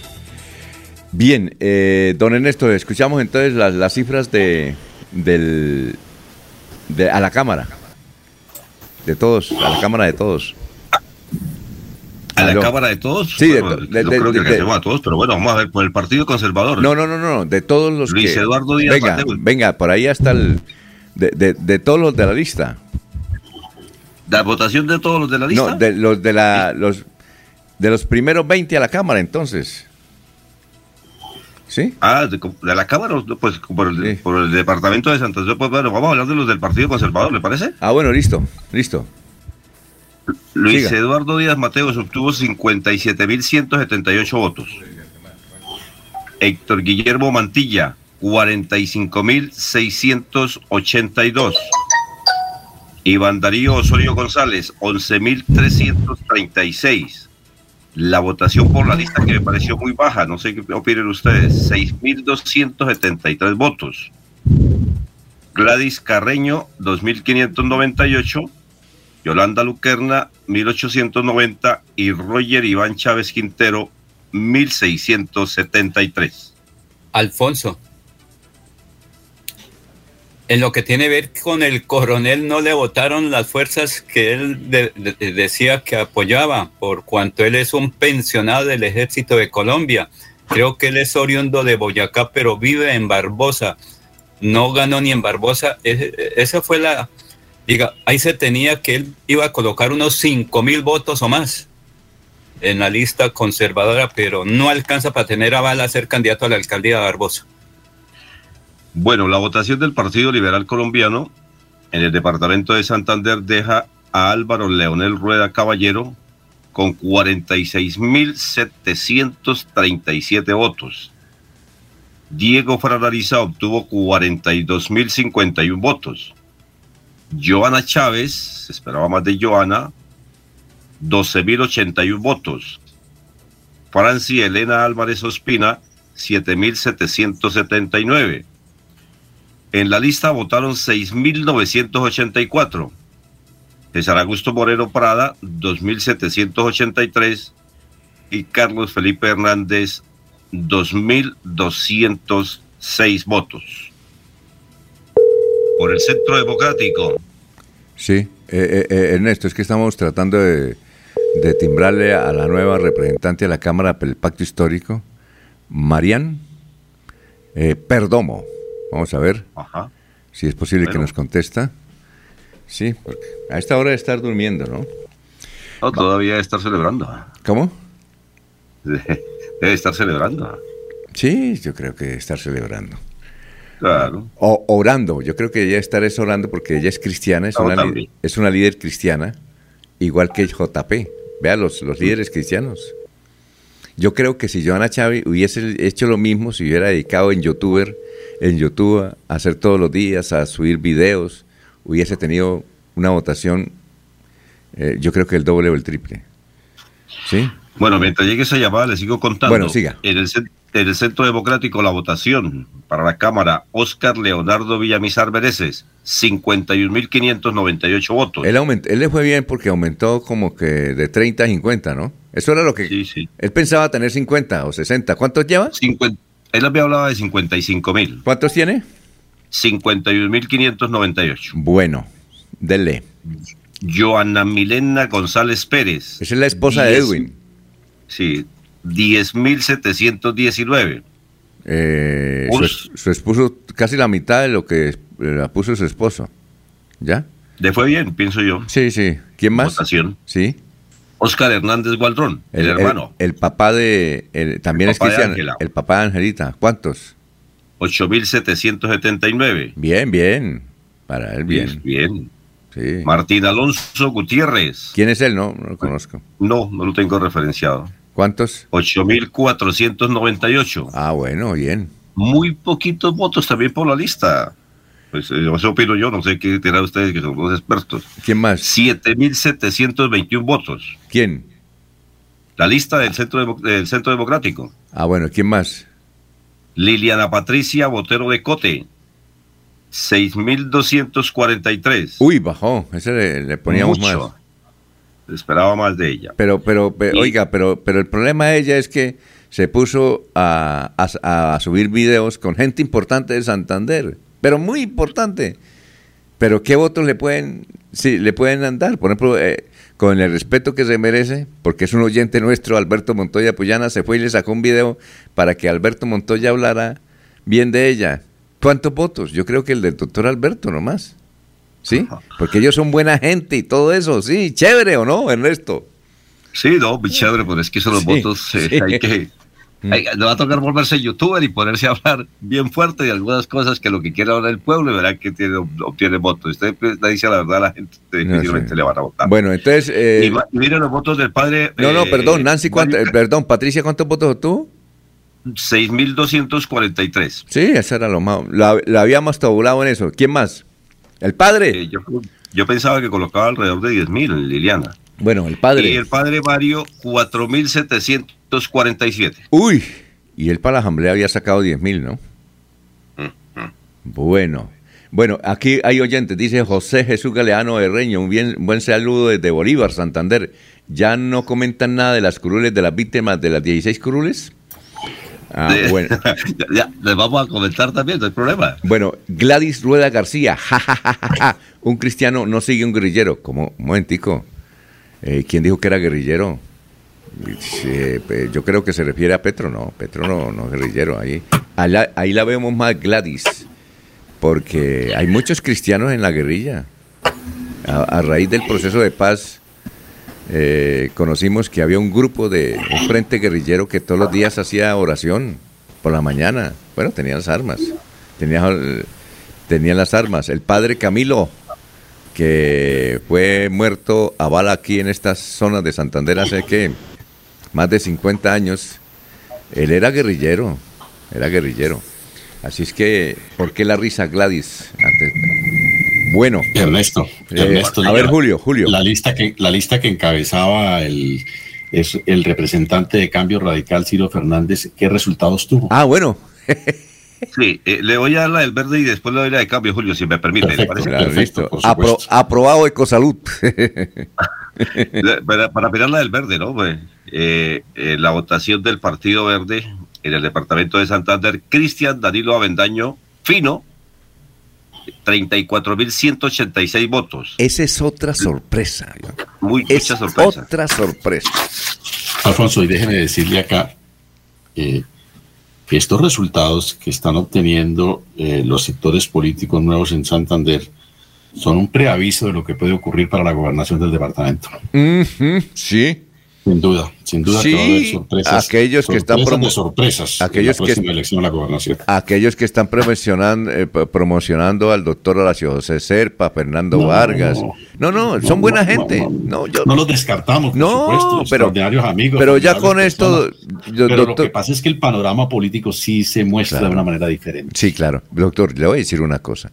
El doctor Fernando Vargas, buena gente, gran empresario, pero hermano, ahí ya con estas cosas yo creo que no tiene chico ni Horacio José Serpa, ni... Con, con toda la verdad hay que decirles, ¿no? Con cariño. Yo le digo acá porque no los tengo presente, pero yo de frente sería incapaz de decirles eso. Pero aquellos que comienzan a decir, ahora sí, Fernando Vargas, sí. Él es muy exitoso en la universidad, una universidad que está en, en los primeros lugares, que tiene un científico de los más reconocidos en América Latina como rector. Sí, muy bueno, todo muy bueno y chévere. Pero le cuento una cosa, ya aquellos que se van a... Ah, que porque es don, porque es don, pilas. Yo creo que pierden el tiempo, doctor. Con todo el dolor del alma le digo, ellos pierden el tiempo, seguro. Esto está Yo- cambiando. Yo, no descalifico de entrada a nadie, Alfonso. Lo que pongo de presente es que hay un mapa político nuevo, una recomposición de las fuerzas y de las expresiones políticas en el departamento de Santander, que por supuesto a todos los que aspiren a ser eh, gobernadores, pues les va a tocar replantear las tradicionales maneras de hacer política, eh, remozar sus discursos y ponerse a tono con este, con este panorama, con este mapa que, eh, que expresa ahora cómo es el pensar y el sentimiento político de los santanderianos. Y ahora, y ahora, doctor Julio Enrique, para la presidencia de la República, pilas, ¿no? Pilas. Lo que sucedió en Chile, lo que sucedió en Perú, ¿no? Ojo, ojo. No, no es fácil Pero, el asunto. Alfonso. No es fácil. No es fácil el Pero asunto. cada proceso electoral es diferente. Comenzamos a hablar, ahora es de candidatos a la gobernación, pero primero hay que esperar cómo queda la presidencia, Alfonso, porque eso va a tener también, uno no sabe qué vayan a hacer ahorita los verdes, si maduran y se van para otro sector, porque ellos al fin y al cabo tienen ahí, entre comillas, cierta pelea casada con los del pacto histórico, entonces hay que esperar cómo va a quedar el Partido Verde, porque ellos son verdes, pero no tanto hacia Petro. Hay que esperar qué puede ocurrir ahí, porque como dice el doctor Julio, tengo que esperar cómo se van a integrar las eh, candidaturas a la presidencia. Vamos a seguir con la lista, Ernesto, pero antes vamos con un... ¿Qué iba a decir, Jorge? Jorge, ¿qué iba a decir? Que vamos a ir a unos mensajes comerciales. A ver, Jorge, lo escuchamos. Jorge. No, no, no. Ah, no, pensé que iba a decir algo. Cerrado el micrófono. Ah, bueno. No, que Ernesto, continúe. Ya, vamos después de este mensaje a continuar. Son las 6 y 15. Queremos que disfrutes de un servicio de energía confiable y de calidad. Por eso, trabajamos en el mantenimiento de la infraestructura eléctrica. Para que estés informado oportunamente de las fechas y horarios, síguenos en nuestras redes sociales o consulta toda la información en www.esa.com.co. ESA, Grupo EPM, Vigilado Superservicios.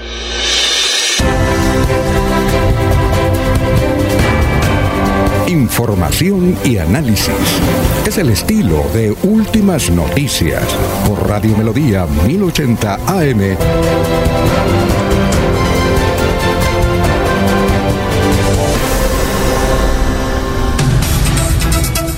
Iván, Iván Alfredo Ortiz, buenos días para todos, reportando sintonía desde Bogotá, gratamente sorprendidos con la renovación de la representación política del departamento. Ojalá eh, no se dejen contaminar de las viejas mañas. Bueno, siga, don Ernesto.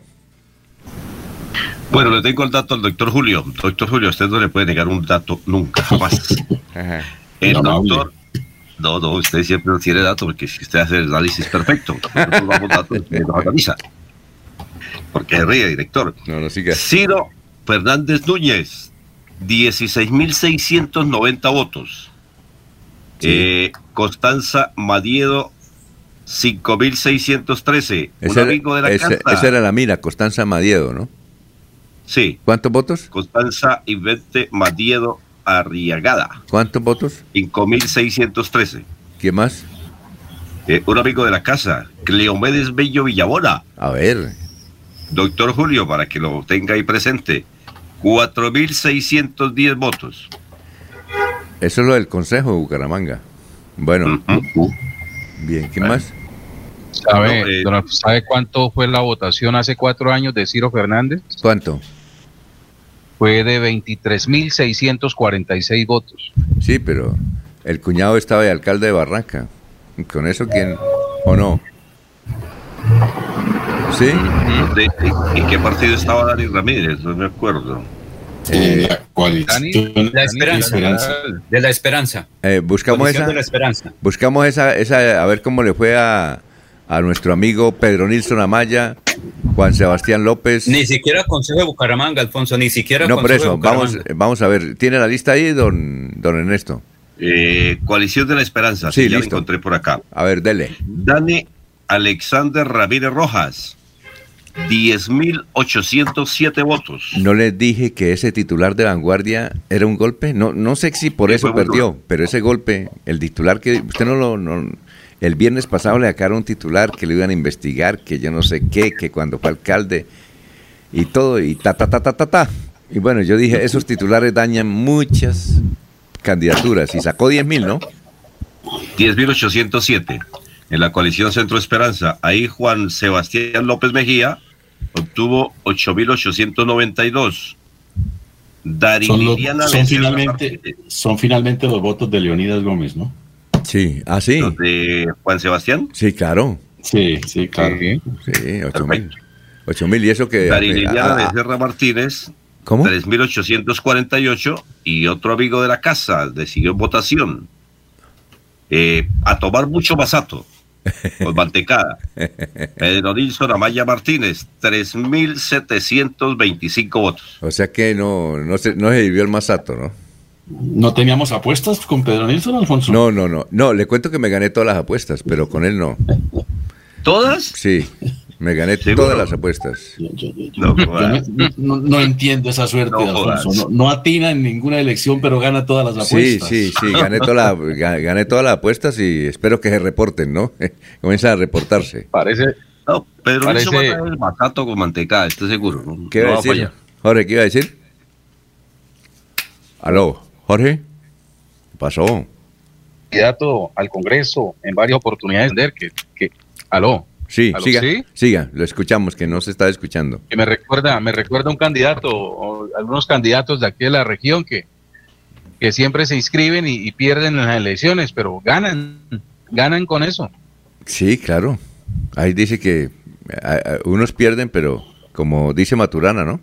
Perder es ganar y evidentemente ganan, ¿no? Ganan. Alfonso, otros dicen que se subió por la puerta de atrás después de las 5 de la tarde, mucha gente, porque hoy dicen, es que con usted voté y mire, ganamos. Y el otro dice, oiga, me robaron los votos porque mi- mis cuentas eran diferentes. Eso es lo que ocurre casi siempre. A mí me robaron los votos porque yo tenía 45 mil, pero me ofrecen 30 mil, me robaron 15 mil. Bueno, don, don Ernesto, sigamos. Votación en la Cámara de Bucaramanga, si usted quiere, por lo menos en la lista de los partidos. No, pero- no, es que usted no terminó con Alianza. Sigamos con Alianza, apenas leyó uno. Alianza, Ah, apenas- que- sí. pues, que ya- Sí, vamos con Alianza, Sí. entonces, eh, porque ahí tenemos comentario también. Entonces, Alianza, ¿cómo quedó los de Alianza? ¿Cómo quedaron los de Alianza Verde? Los de Alianza Verde, eh, bueno, entonces voy a volver a retroceder para mirar los de Alianza Verde. Eh, ¿Con quién iba? Eh, Ah, no, apenas- dos, ah, no, mismo. apenas leyó el Cristian Avendaño. Únicamente leyó. Ah, bueno, le voy a dar entonces a leer los otros. Luz Dana Leal Ruiz, 19.109 votos. Ese es un golpe tremendo. El dueño del partido, Carlos Ramón González, le metió toda a Dana. Publicidad, plata, todo. ¿O no? Ustedes son testigos de eso. Todo, todo. Además, la esposa del, del dueño de la marca. Pues claro, yo sí pensé que ella iba... Y mucha gente decía que ella era la ganadora. Se creía que ella sería la primera ¿Cómo? en la lista. Se Claro. creía que ella iba a ser la primera en votación en la lista. Por decir algo, si ella invirtió, ¿qué? ¿Cuánto vale una, una lista? Y ahora le digo un, nego- un asunto bueno que tenemos que comentarlo al respecto. Yo creo que para... eh, Vanguardia decía que para una lista de la Cámara se gastaban 15 mil millones. Eh, no digamos que gastó 15 mil millones, digamos que gastó cuánto, 2 mil millones o 3 mil millones. Y, y sacó, 950 que era el tope. Bueno, que gastó el tope, 950. Yo le digo una cosa, ese Cristian Avendaño no creo que gastó 20 millones de pesos. Pienso yo. Pienso yo. Mm. Ese Cristian Avendaño. ¿Sí? Porque, porque es que eh, un, oyente, un, oyente, un oyente del Socorro nos dijo que él había sido candidato hace, cuatro, hace unos años al Consejo. Ah, no, hace, hace dos años al Consejo del Socorro por cambio radical. Y que había sacado 12 votos allá en, el Socorro.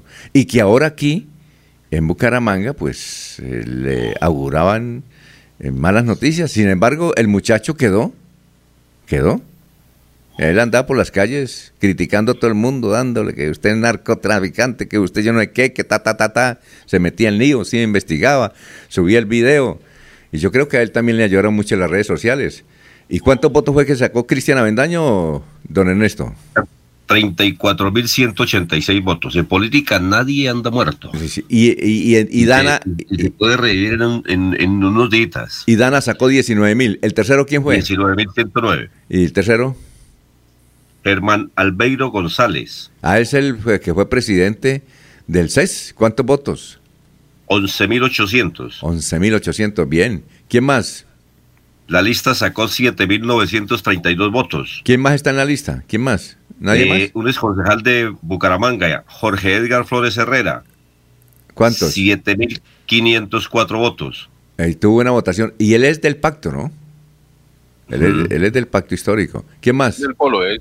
Ah, del polo, perdón. Del, del, polo, del polo, sí. polo concejal en, en, Bucaramanga. ¿Quién más? Rosa Juliana Herrera Pinto. ¿Quién? ¿Quién? Rosa Juliana Herrera Pinto. Es una periodista que ha estado en todos los partidos, ¿no? Y ella es la esposa. creo que es, es, es la pareja de, del diputado Ferley. No, no, es la esposa de, no sé si se quemó o no, del candidato al Senado de los campesinos en Boyacá. De, salió, salió. De César Pachón. Eh, de César Pachón. Pachón. Sí, César claro. Pachón. César Pachón. Sí. ¿Y, ¿Y, cuántos votos tuvo la comunicadora? Ella es periodista. ¿Cuántos votos tuvo? No, no la tenía referenciada. Sí. 6.575 votos. Bueno, ¿quién más? Y el último, David Mauricio Carvajal Guerrero, que obtuvo 6.370 votos. Ah, bueno, muy bien. Bueno, seguimos. ¿Qué, qué otra lista iba usted a mencionar, don Ernesto? Alfonso, no, pero un datico, es que la lista del, del Partido Verde tenía estructura, organización y logística. Es que eso no es por obra y gracia del Espíritu Santo. Ellos tenían una buena organización. La persona que logra tener la mayor votación se conocía. Lo que pasa es que uno no hace el seguimiento individual porque es un poquito complejo, pero lo que yo conocía era que él sí tenía una estructura más o menos igual que lo que hizo el anterior o saliente congresista a la Cámara, que es eh, Fabián Díaz. Mire que también fue una sorpresa hace cuatro años y hoy da la sorpresa este del verde nuevamente. Es decir, la organización, la estructura. Creo que él tenía dos concejales de Bucaramanga, concejales de la área metropolitana, un diputado y medio, porque de todas maneras la lista iba ahí muy bien. No, yo, yo creo que, pero lo que estamos hablando es en materia de plata, puede tener organización, pero yo estoy seguro que, que Dana, supongamos, plata metieron, hermano. Billete por todos los lados. Eso no, no, no lo venga a tapar don Laurencio. No, no, sí. Esa, claro, esa lista, claro, esa lista, el... esa lista de Dana metieron toda la plata del mundo. No le digo el dueño del partido, el dueño del partido verde, hermano, que tiene Ahí no le sacaron las propiedades. Nomás aquí en Bucaramanga tiene 15, tiene plata. Y él invirtió. Pero, Alfonso, le, le, le, que le no, pero es que, recursos. es que usted se me va por otro lado. Usted hace otro comentario. Es Obviamente que Cristian pudo tener estructura, pero estamos hablando de plata. Y yo estoy seguro que ese muchacho Cristian, a quien no conozco, lo he visto en las redes sociales dándole cachucha eso a Freddy Anaya. Inclusive Freddy Anaya lo, lo, lo, denunció. Recuerda usted que nos llamó y nos dijo, voy a denunciarlo. Aquí conocimos la historia de él, entonces me puse a mirarlo en internet y eso, eso le sacó videos a todos, a Oscar Villamizar, pero duro, duro, duro, fuerte. Entonces, ese muchacho yo creo que no gastó más de 20 millones, hermano. Mientras que la otra, digamos, que gastó lo, lo, que autorizado 900, pero eso fueron mucho más, hermano. Laurencio, no trate de tapar usted No, eh, no, Alfonso, espere, los espere, ojos yo no tapo la- de la realidad. Espérese, Alfonso, yo no, es- yo no tapo ninguno, lo que es la realidad, porque es que los votos no llegan por obra y gracia del Espíritu Santo. El señor que logra la mayor votación tiene una estructura, una organización y una logística que en términos económicos de él no le cuesta nada. Pero ¿quién está detrás de toda esa estructura? Eso vale plata, Alfonso, eso no hay que negarlo. Obviamente la señora eh, Leal pues también tuvo una inversión, es lo que llama invertir, que al final, entre comillas, la tumbaron. Eso es otra cosa, porque no aparecieron los votos que, apoy- que- que- que pretendían. ¿sí? Está bien esa bala, O que tumbaron. señor- Oiga, eh, está bien ese, ese dicho suyo, la tumbaron. es que es Oiga, otra pero cosa sí. pero Oiga, doctor Julio. una inversión. Sí, doctor Julio, una cosa. Aquí eh, Gustavo Penilla nos recuerda el tremendo fracaso de la familia Galán. Ah, no, iba a comentar eso justamente. Oiga, Alfonso. Tremendo de los grandes totazo. Hechos políticos es el desplome del nuevo liberalismo, ¿no? Tantos años de lucha mediática y jurídica para recuperar la personalidad jurídica de su movimiento, sí. Eh, la, la obtiene después de los pronunciamientos de la Corte Constitucional, eh, no guarda la disciplina que en un principio se predicó al interior de la coalición de la esperanza, hace listas aparte, eh, bueno, todo el boom de la memoria de Luis Carlos Galán y no alcanza a sacar el umbral, Alfonso. El partido recuperó su personalidad jurídica hace unos meses, pero hoy la tiene en riesgo jurídico, No. porque probablemente pueda perder la personalidad jurídica. No, no es que el partido Julio, se creo que acabe. va por ocho años, va por ocho años según la... Bueno, eh, por eso eh, digo que la puede tener en por riesgo años. jurídico. Por eso digo que la puede tener en riesgo jurídico, porque habría que mirar al tenor de las normas cuál es esa, esa realidad, ¿no? Pero podría, si eso es así, Alfonso, perder el derecho. No, no es que el partido desaparezca, pero podría perder los derechos a la financiación, ¿no? A acceder No. a los medios de comunicación. A lo más importante, a lo que más les gusta a los dirigentes de los partidos políticos con personalidad jurídica, dar avales. Y para procesos electorales nuevos le tocaría eventualmente recoger firmas, ¿no? Entonces, entonces habría que mirar finalmente cuál es la suerte jurídica, de- de- pero para eso se requiere tener consolidados los resultados electorales. Y Mabel Lara ya. podría llegar a la B. Oiga. Llegar a la B. El nuevo liberalismo nuevamente subió rapidito y volvió a descender. Oiga, Y, y Mabel Lara ya se creía, ya hablaba como senadora, eso ya hablaba como senadora. El otro gran golpe es eh, de Caterina Ibargüen, ¿no? Yo pues, yo sí, Sí. pensé que, que ella iba a ser senadora. Se pensaba, se pensaba, porque pues es un nombre suficientemente conocido, Claro. muy querido en el país, pero vea usted que, que no todos los afectos que brillan son oro, ¿no? Oiga, y el otro golpe Dijo tremendo. Eliezer- ¿Cómo? Dijo Eliezer que le ha faltado un salto triple.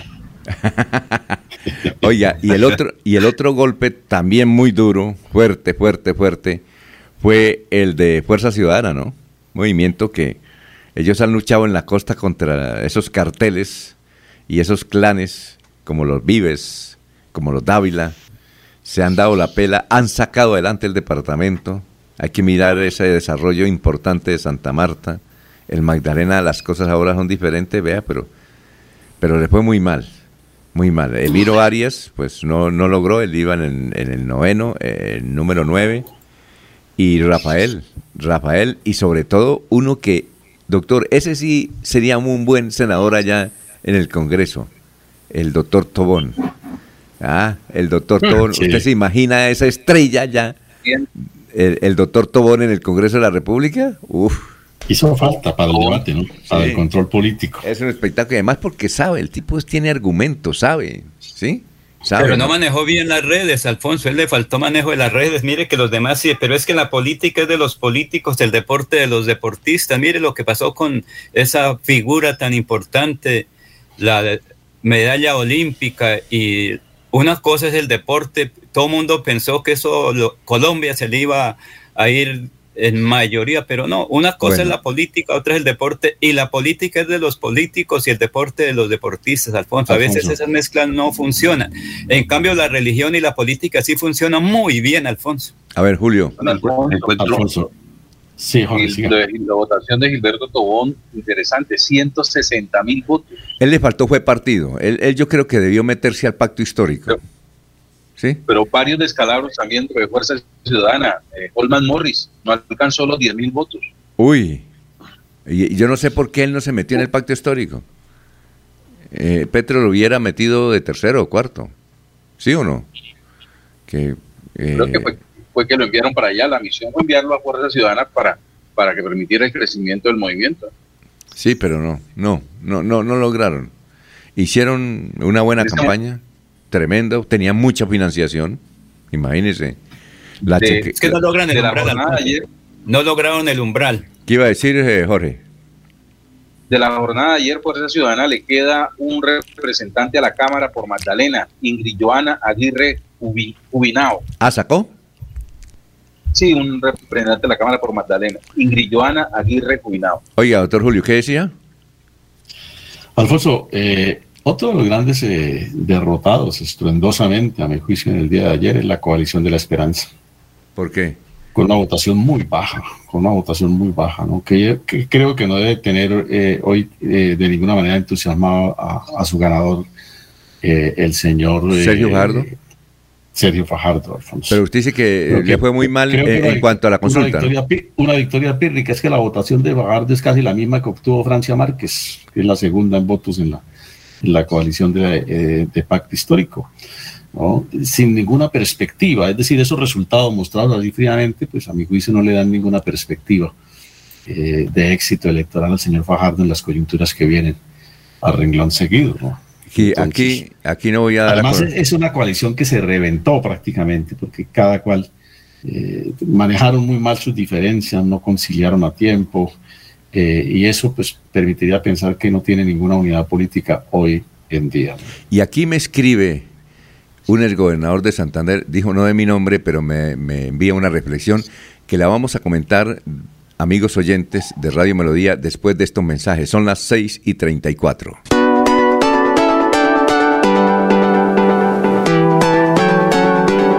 Melodía, Melodía, Radio Sin Fronteras. Escúchenos en cualquier lugar del mundo. Melodíaenlínea.com es nuestra página web. Melodíaenlínea.com, señal para todo el mundo. Señal para todo el mundo. Radio sin límites, Radio sin fronteras. Radio Melodía, la que manda en sintonía. Trabajamos para estar cerca de ti. Te brindamos soluciones para un mejor vivir. En Cajasal somos familia, desarrollo y bienestar. Cada día más cerca para llegar más lejos. Con Cajasal. Vigilado Supersubsidio.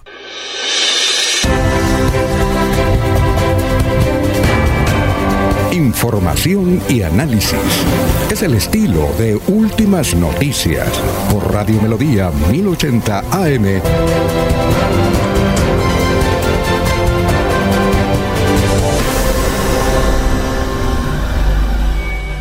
Muy bien, eh, mucha la sintonía. Oiga, tenemos más sintonía ahora que ayer en la transmisión. ¿Qué cantidad de gente nos está escribiendo?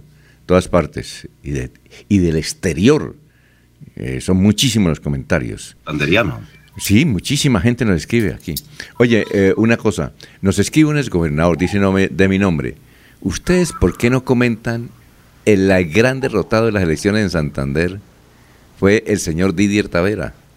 Entonces yo le digo, bueno, el doctor Didier Tavera perdió su principal eh, aliado que eh, fue Diego Fran Ariza. Pero entonces yo le, escribo al gobernador, le dije, no, pero ahí tiene a Miguel Ángel Pinto. Dijo, cero. me dice cero. Y me explica, dice, vea, Didier Tavera tenía la lista a la Cámara de Representantes que Diego Fran Ariza. La derrota es total. Porque él ahí era el jefe. Y en cambio, de Miguel, eh, donde Miguel Ángel Pinto está de colaborador, es decir, está de trabajador operario. En cambio, la lista a la Cámara de él, él era el jefe supremo. Y ahora, ¿usted cómo la ve, doctor Julio? ¿Cómo analiza ese, ese asunto? Como dice don Gediondo, mm, está por verse, ¿no? Está por verse. Esto es cierto. No, No, eh. ayer comentábamos, Alfonso, cuando hicimos el balance al cierre de la emisión, que efectivamente eh, el sector de, de- de los Tavera, que han tenido un posicionamiento político en Santander en los últimos años, pues se vio afectado con la, con la derrota de su candidato a la Cámara, pero mantiene, mantiene eh, una fuerte carta, eh, un, as todavía, ¿no? Para el juego político con Miguel Ángel Pinto. Sí, pero, pero lo que dice el gobernador tiene razón, ¿no? Es decir, allá un, de Miguel Ángel Pinto. ¿no? Eso estaría, eso de que, de que, de que los Tavera en en, en, la casa política del doctor Miguel Ángel Pinto sean apenas unos subalternos, estaría todavía por verse. No, yo creo que no. Alfonso, otro decir, con Novia López, ¿qué pasó? ¿De qué, ¿En qué Novia López. ¿En qué sentido? Pues mire que ella repartió bien los votos. Creo que ella le ayudó a Álvaro Rueda de alguna manera como no, liberal. No, no, yo creo que a mí me dicen que los votos de ella. ¿Por qué le digo? Es que no, no, no estoy autorizado para un comentario yo. No, yo creo que ella le ayudó a Héctor Mantilla. Yo pienso que eh, ella le ayudó a Héctor, pienso yo. O no ella, los seguidores de ella votaron con Héctor Mantilla. Ahora, doctor Julio, ¿qué le pasaría a Héctor Mantilla por tanta leña que le dieron? ¿Por la división con Florida Blanca? ¿Sí? y, yo pregunto algo más, eh, para agregarle a Alfonso a ese comentario. Eh, ¿Qué pasó con esa foto del día miércoles que circuló el jueves? Eh, oiga, sí, esa foto. que hablar. De, ¿Sería eso que perjudicó la campaña? Lo del hecho de que Néstor Díaz, el exalcalde, estuviera eventualmente, porque no hubo confirmación de ningún lado, apoyando a Héctor Mantilla. ¿Sí?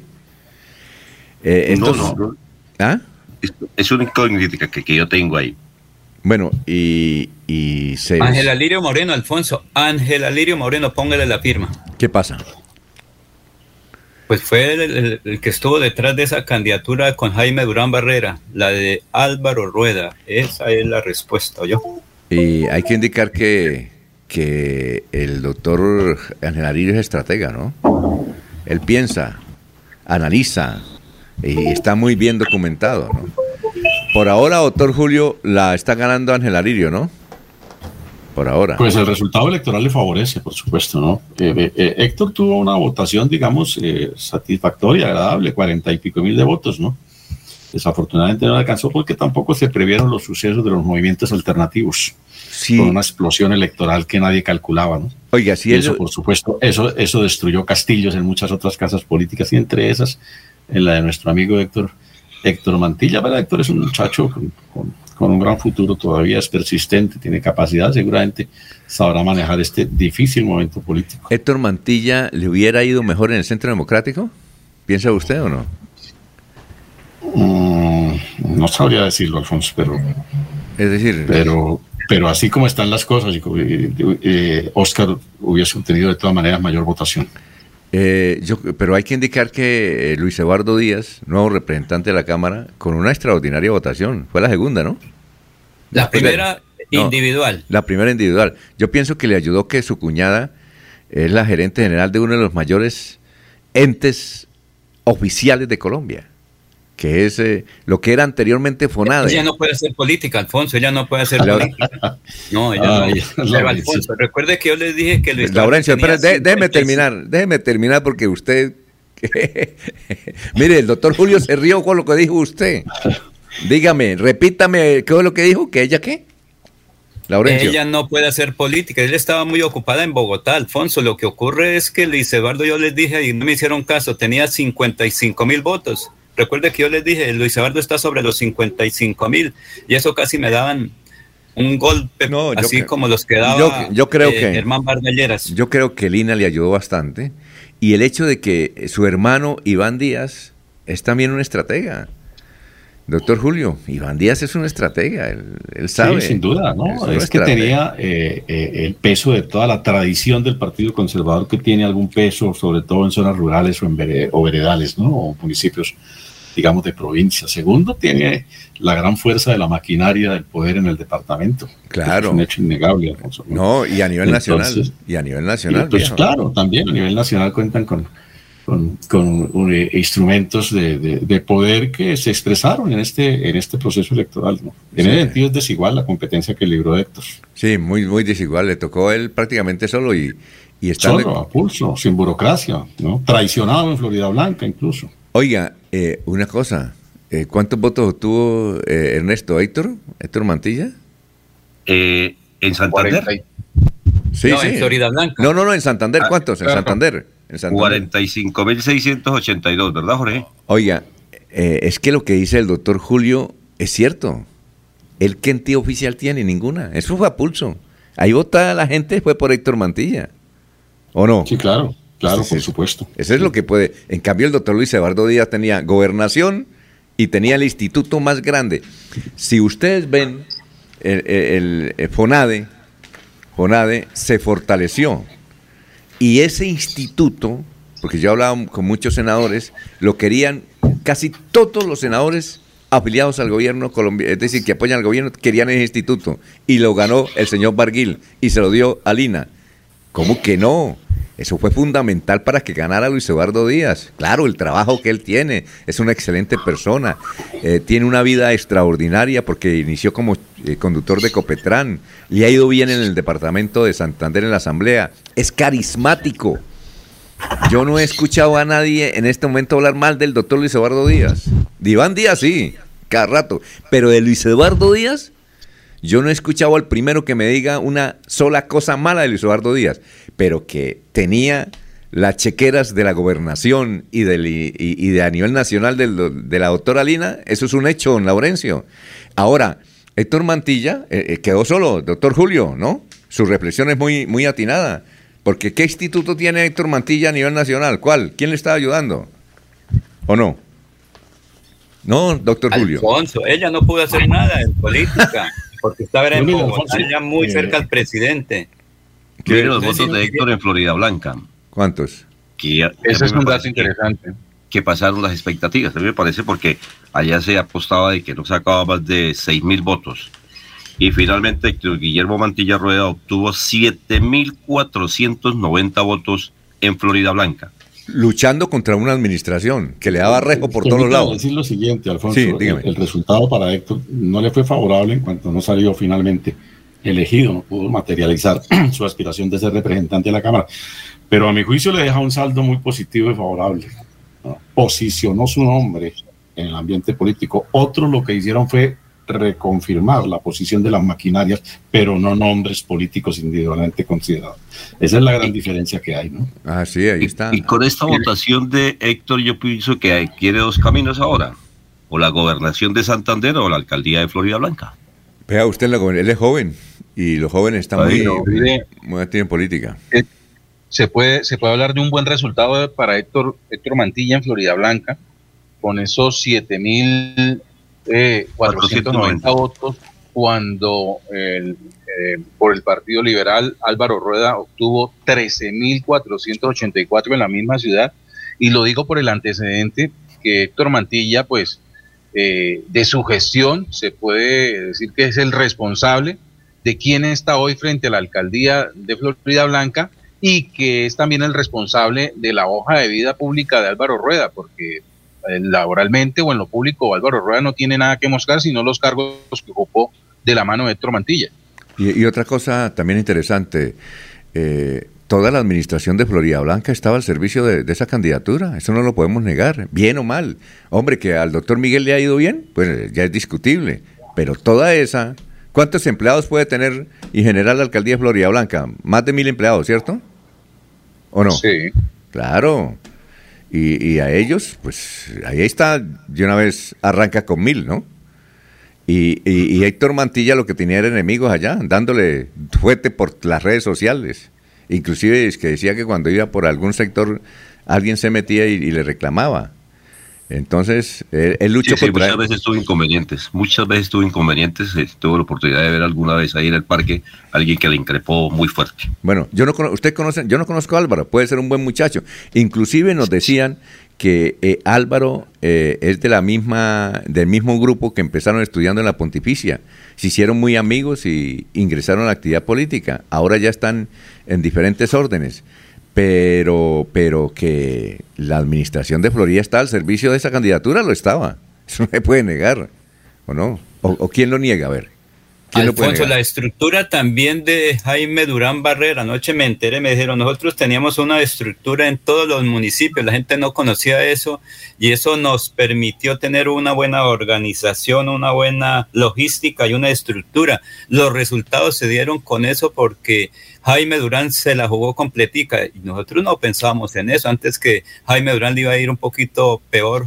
Pero mire, lo que ocurre es que en el, en el escritorio es fácil decir, pero cuando uno no conoce cómo está la estructura, es difícil. Mire, en provincia le fue muy bien a Jaime Durán y su candidato a la Cámara.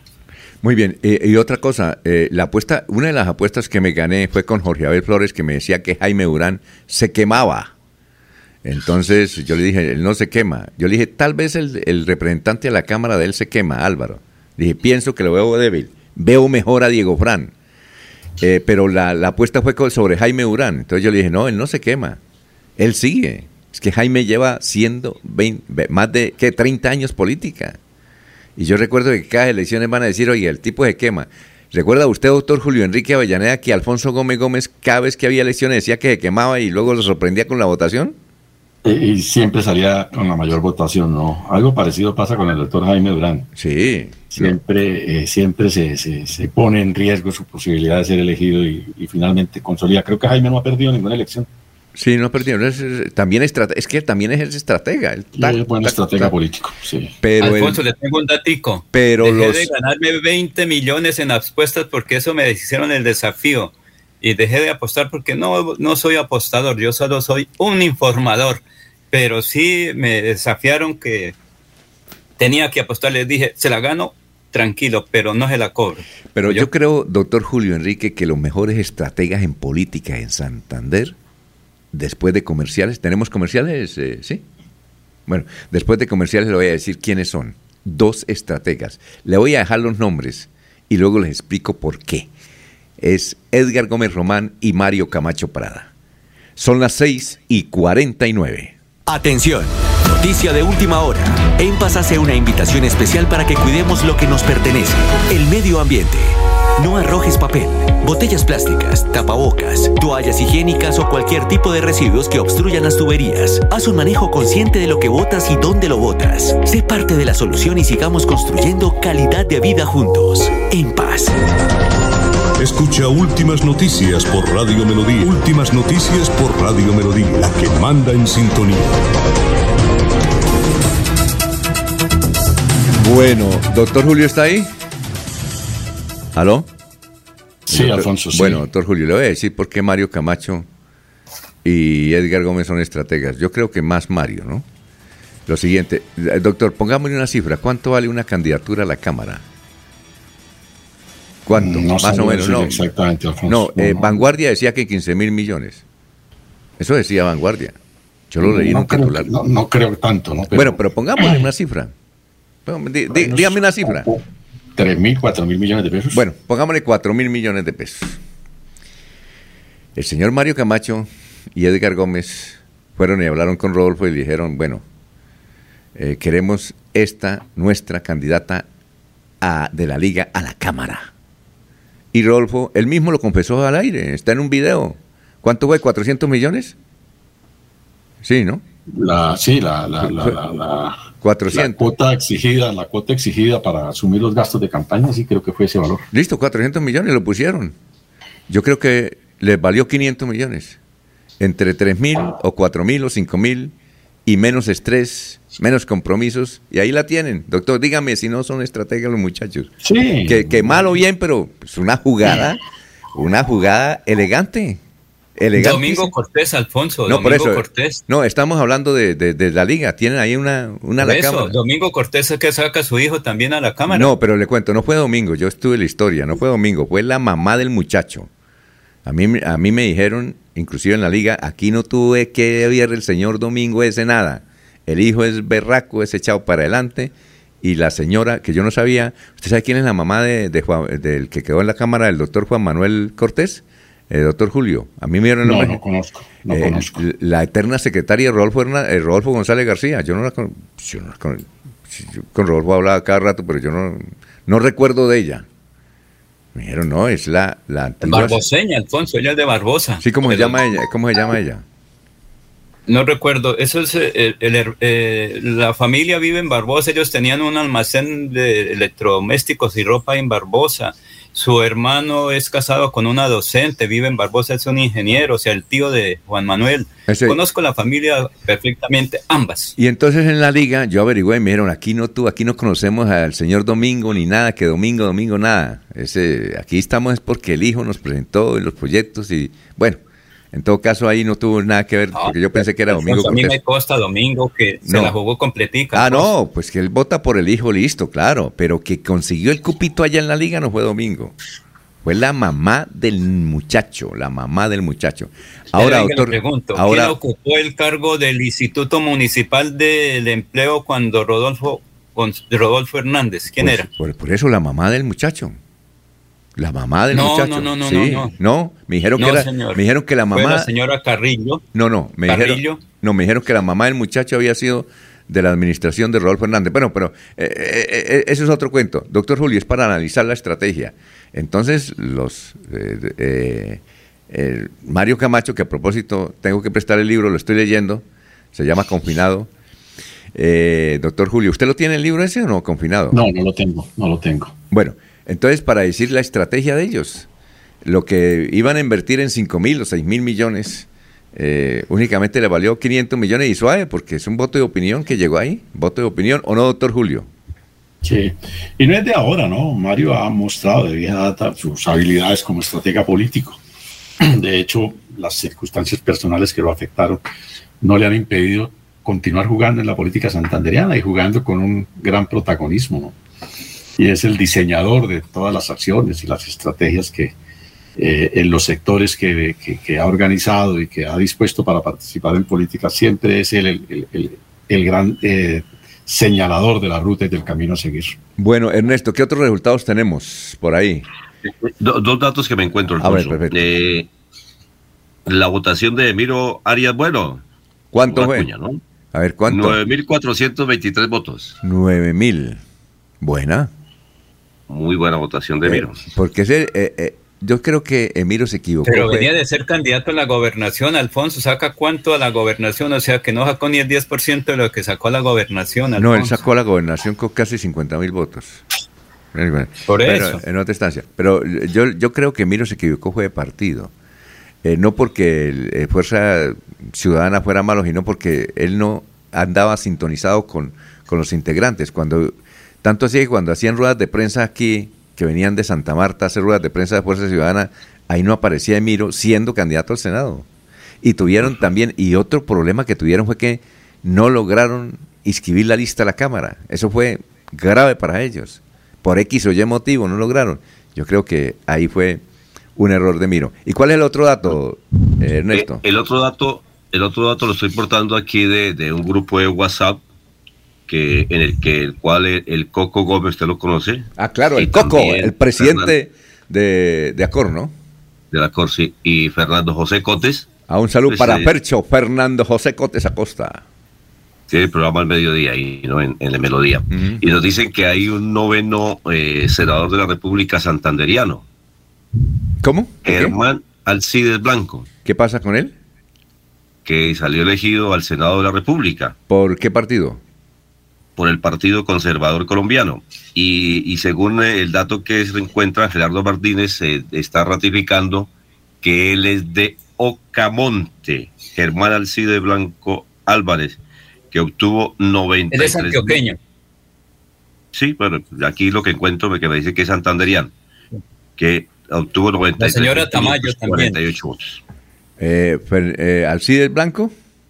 Sí. Ah, yo no, no sabíamos. Ah, él es santandereano.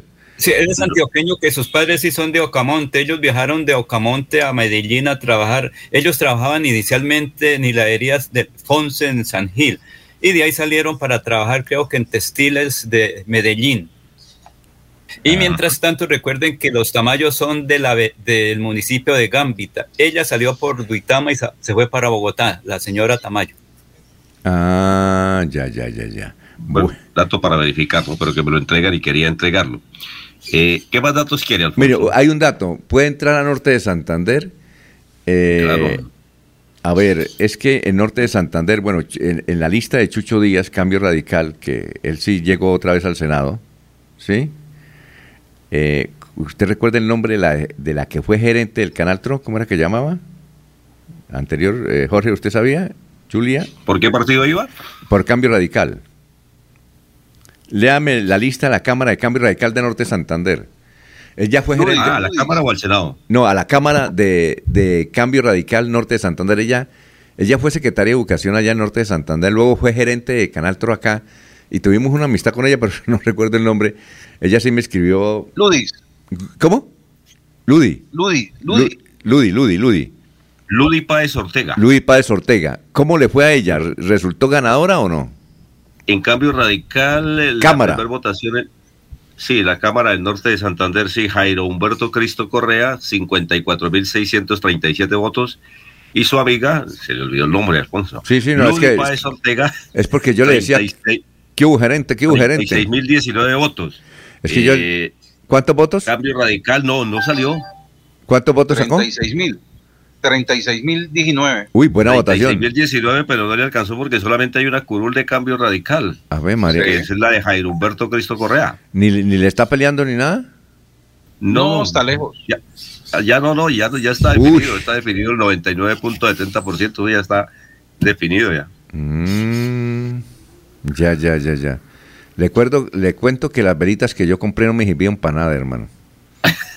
Nada, nada, nada. Eh, eh, norte de Santander únicamente hay cinco cámaras, ¿no? Mire, yo, yo, yo, por todos los que voté, se quemaron. Ese- Pero ganó las apuestas. No, y el, y el doctor Julio creo que también sí, ¿no? Los que por- usted votó por ellos. No, eh, yo- que- No, yo, yo salvé el Senado, ¿no, Alfonso? Ah, sí, sí, sí, sí.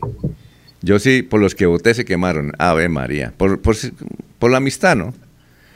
No, no, n- mejor dicho, no puedo jugar bolo. No, no tumbo un palo nunca. pero vea, pero gano apuestas. Gané varias. A Rodolfo Hernández Sí. le gané uno porque, un porque, yo dije que, que sacaba dos, dos y él decía que cuatro. Y le gané. ¿Qué? ¿Qué iba a decir? Datico. Aquí tengo Juan Manuel Cortés, Cama, Asamblea de Santander, partido, bueno, no sé cuál, más de 11 mil votos sacó hace dos años a la Asamblea del Departamento ¿Por de qué Santander, partido? ¿Qué Juan partido? Manuel Cortés. ¿Por Es qué? el trabajo de, ese es el trabajo de José Domingo Cortés, aunque se quiera desconocer. Oiga, pero ¿por qué, por qué partido iba Juan Manuel? Hace, hace dos años en el partido de la U. Partido de la U. Eh, no, no, pero es que me dijeron. No, no, que en la liga él no tuvo nada que ver. de Domingo Cortés No. que se ha mantenido. Allá me dijeron que ya, que allá no lo conocían y que, él, eh, que por él no. Y me lo dijo un- una persona que tiene que ver en la liga, que fue la señora madre, que, que fue y, y- y habló y, y lo, lo escogieron a él como segundo. Bueno, eh, Bueno, yo me tengo que retirar, pero no quiero que quede en el aire esta pregunta A antes ver. de irme y, y que la contesten puntualmente. Pero por Germán Barco Lleras, ¿se inscribe o no se inscribe a la presidencia de la República? Ave María, yo creo que no se inscribe. No, se inscribe. No, yo creo que no se inscribe. No. Es, va a ver, pero Termina apoyando a Pico, a Pico. Sí, lo lógico. Él no va a apoyar a ¿Y qué dice el doctor Julio? Doctor Julio, usted- No, no, no, no. Se inscribe. Es que ¿Sí se inscribe? Claro, Oye, llega. Eso. Tiene que acabar de, tiene que acabar de romper la vajilla. Ah. Claro que llega. Eh, no, eh, yo, no creo. Yo creería que tampoco se va a inscribir. Yo no creo a Fajardo votando por Pico. No creo. En Eh, política todo se puede esperar, La Alfonso. política es muy dinámica, Alfonso. La política es dinámica. No, es que el problema del señor Bajardo es que de casi 4 millones de votos que puso hace cuatro años, hoy quedó reducido a 700 y pico mil de votos, ¿no? Y segundo, eh, pues es que él lo dijo y fue el lema central de su campaña, no hace coaliciones con nadie, ¿no? Entonces, ¿cómo pretende ahora construir su, su, su movimiento con el respaldo de quien si a todos desechó, a todos censuró por obtener respaldos? Sí, Eh, ahí la gran dificultad política de Fajardo. Ah, bueno. Aquí me dice, eh, dígale a Laurencio que el doctor Luis Eduardo Díaz resultó con esa votación porque la familia Galar- Aguilar le puso los votos. Que no cante victoria diciendo que es un trabajo, no. Fue la familia Aguilar la que salvó a Luis Eduardo. Si la familia de Aguilar, dice el, el, mensaje que dice Julián, dice, si la familia Aguilar hubiese apoyado a Héctor, pues hubiese ganado a Héctor. Ahí le dejo. Creo que aquí, lo que, lo que el oyente dice familia Aguilar es lo que aquí llamamos la maquinaria del poder departamental. Pero por supuesto. Bueno. Señores, feliz día. Muchas gracias. Éxitos. ¿Se comporta bien o yo? Voy a tratar. que la pases muy bien. Bueno, siete a dos minutos. Aquí Bucaramanga, la bella capital de Santander. Transmite Radio Melodía, Estación Colombiana, HJMH, 1080 kilociclos, 10.000 vatios de potencia en antena, para todo el oriente colombiano. Cadena Melodía, la radio líder de Colombia. Los invitamos a sintonizar el programa Curación Natural de la Unidad Médica Biológica del Dr. Ricardo González, de lunes a viernes en los horarios 7 y 30 y 9 y 30 de la mañana y los sábados 7 y 30 y 12 del mediodía. Aquí encontrará la orientación profesional para todo tipo de enfermedades, tratamientos con medicamentos naturales. Llame y agende su cita al 310-307-9404. 310-307-9404 en Radio Melodía. Últimas noticias. Las noticias de la hora. Las noticias de la hora. Hola, ¿qué tal? Soy Florentino Mesa, desde el Centro de Producción Internacional de Noticias. Esta es La Vuelta al Mundo en 120 segundos. Bienvenidos. Rusos y ucranianos volverán a negociar este lunes, en el día 19 de invasión, con el objetivo de poner fin a las hostilidades, mientras el peligro de escalada en el conflicto se incrementó con el bombardeo de una instalación militar muy cercana a la frontera con Polonia y por la presunta ayuda militar y económica solicitada a China por parte de Moscú. El asesor de Seguridad Nacional de Estados Unidos, Jake Sullivan, sostendrá hoy un encuentro en Roma con un alto funcionario chino, en medio de denuncias de que China está propagando desinformación rusa sobre la invasión de Ucrania y podría ayudar a Vladimir Putin a evaluar las sanciones económicas. El Departamento de Estado de Estados Unidos admitió no tener indicadores de que el lanzamiento de 12 misiles desde Irán contra la ciudad iraquí de Erbil fuese dirigido a objetivos estadounidenses. Miles de indígenas mexicanos y encapuchados que militan en el Ejército Zapatista de Liberación Nacional marcharon contra lo que denominaron todas las guerras capitalistas en Chiapas, en el sureste de México, donde se solidarizaron con Ucrania. Colombia definió en una concurrida votación a candidatos presidenciales de tres bloques políticos, en la que la izquierda del guerrillero Gustavo Petro arrasó como estaba previsto y tendrá como gran rival a la derecha capitaneada por Federico Gutiérrez. En la jornada también se votó para la renovación del Congreso bicameral. La Comisión de Presupuesto del Senado argentino debatirá este lunes el acuerdo con el Fondo Monetario Internacional FMI para la refinanciación de una deuda de 45 mil millones de dólares adquirida por el entonces presidente Mauricio Macri. Corea del Sur y Estados Unidos han detectado señales de que el régimen norcoreano prepara una nueva prueba para ensayar tecnología de misiles balísticos de alcance intercontinental que podría tener lugar esta semana. Miles de ciudadanos fueron puestos en confinamiento en China tras registrar la cifra más alta de contagios por COVID-19 en dos años, pero la política de cero COVID provoca fatiga entre la población e incluso dudas sobre su efectividad. Esta fue la vuelta al mundo en 120 segundos.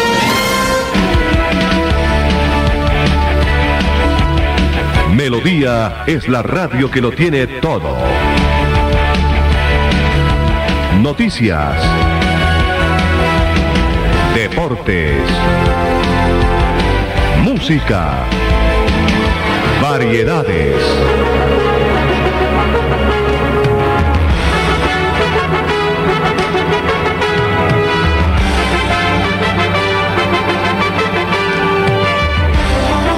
Melodía La Grande.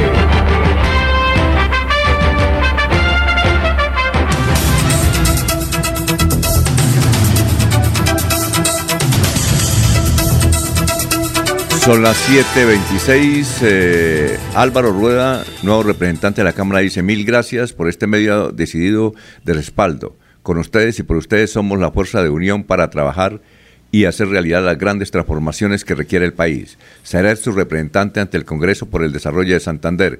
Mi compromiso es total con el departamento y con cada santanderiano y santanderiana que hicieron posible este triunfo. Tenemos en la línea a doctor a don Julio Acela, que está estudiando su doctorado, eh, nos ha, ha hecho una pausa para hablar y hacer un análisis de los resultados electorales, sobre todo de Santander. Eh, Julio, tenga usted muy buenos días. Buen día, Alfonso. Poderosa audiencia de mediodía, ¿cómo va? No, muy bien, ¿no? Aquí mirando con sorpresa algunos datos. Sorprendido, sorprendido, sorprendido. ¿Y, y usted qué, qué, qué, qué mensaje que ya dijimos aquí quién ganó y quién perdió en materia política en Santander? Dimos los datos, eh, mencionamos curiosidades. ¿Cuál es su balance? ¿Cuál es su perfil a nivel regional y luego, si quiere, lo que puede suceder de aquí a las elecciones presidenciales? Bueno, Alfonso, yo, yo lo que veo es que eh, a una, una primera mirada formal hay un gran revolcón en la representación a Cámara. Formalmente hay cuatro representantes independientes, alternativos, y tres de maquinarias tradicionales. Pero ahí hay que hacer un asterisco. Las cámaras de Rodolfo de la Liga Anticorrupción que ganan las elecciones con dos curules esperadas no son cámaras, digamos, de origen independiente y alternativo, son cámaras de la política tradicional.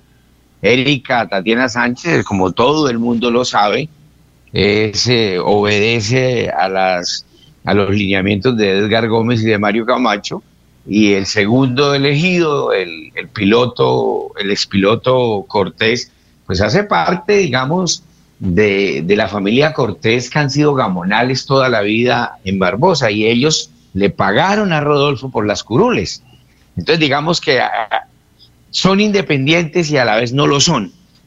Eh, muy meritorio lo del muchacho Avendaño, me parece que eh, es un estilo de política que da, que da frutos de confrontar directamente de manera despiadada a, a- los, digamos, voceros de la política tradicional en Santander, una votación importante.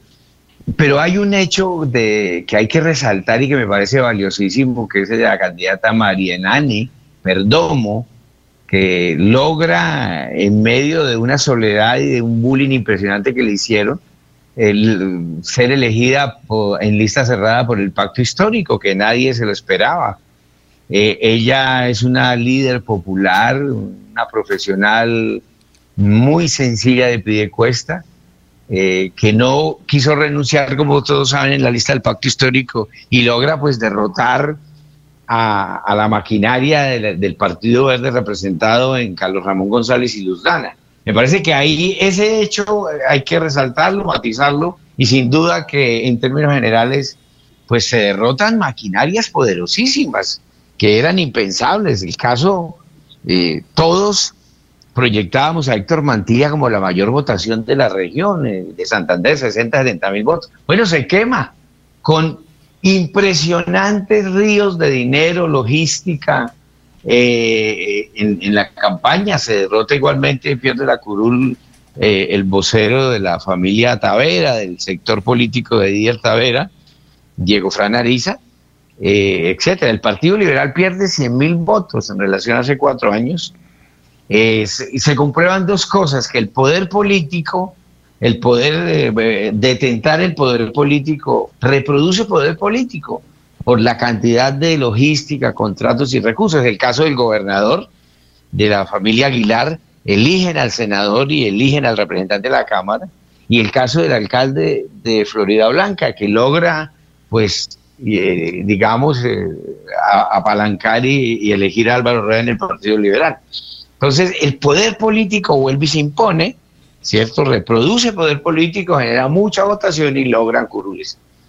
En general, digamos que eh, eh, en Cámara, esa, ese- estos son los resultados. Me parece que lo- los, los sectores independientes, los cuatro representantes nuevos, tienen un gran reto, que es demostrar que efectivamente se puede hacer gestión, se puede mostrar resultados, que hay, hay un perfil diferente a lo que se critica, eh, que hay que, deben conformar buenos equipos y lograr una gestión para el departamento que no hemos visto. Ese es el gran reto, porque los sectores independientes tienen ese problema, que por general son muchachos sin formación, que no ido a la universidad, son activistas, no tienen experiencia en lo público y al final pues ha habido casos que terminan siendo, uh, eh, digamos, no cumpliendo las expectativas. Ese es el gran reto y demostrar que se es diferente frente a lo que traemos.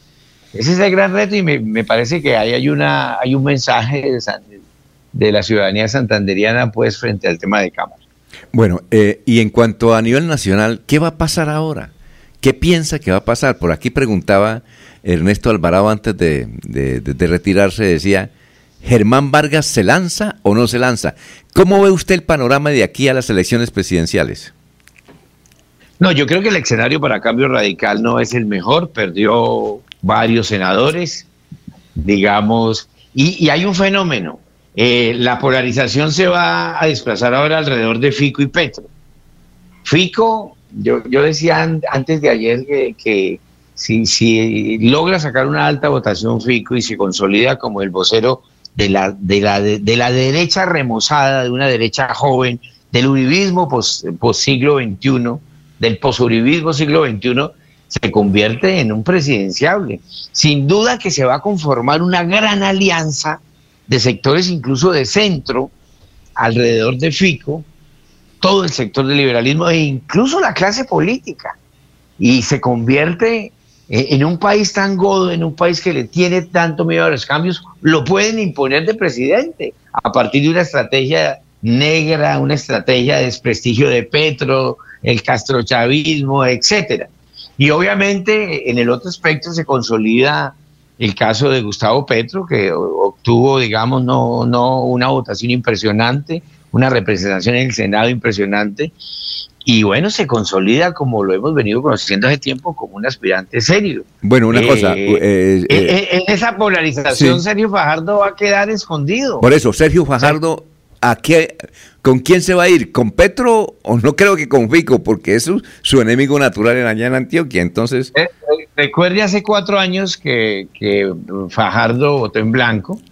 Yo creo que si hay, hay, hay lógica política, al final termina haciendo un acuerdo con Petro y consolidando un gran bloque en el país, pero ahí hay muchas diferencias.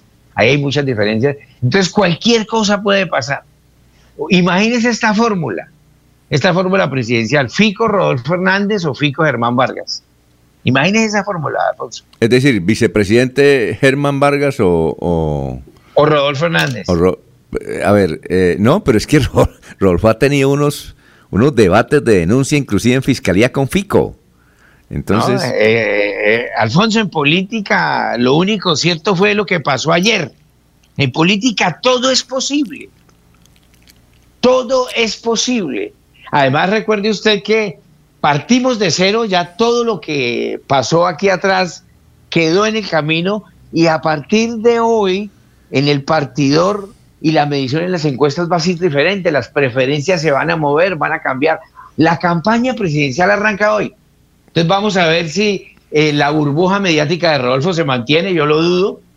La polaridad en torno a Fico y a Petro va a cambiar las preferencias. Eh, vamos a ver cómo se va a comportar Fajardo. A mí me da la impresión que Fajardo llegó a un techo. los resultados de la coalición Centro Esperanza fueron, no fueron los, los, esperados, fueron muy negativos, le afectó mucho la guerra interna y las acusaciones internas. Entonces, todo parte de cero a partir de hoy. Muy bien, estaremos pendientes. Oye, muchas gracias, eh, Julio, muy gentil.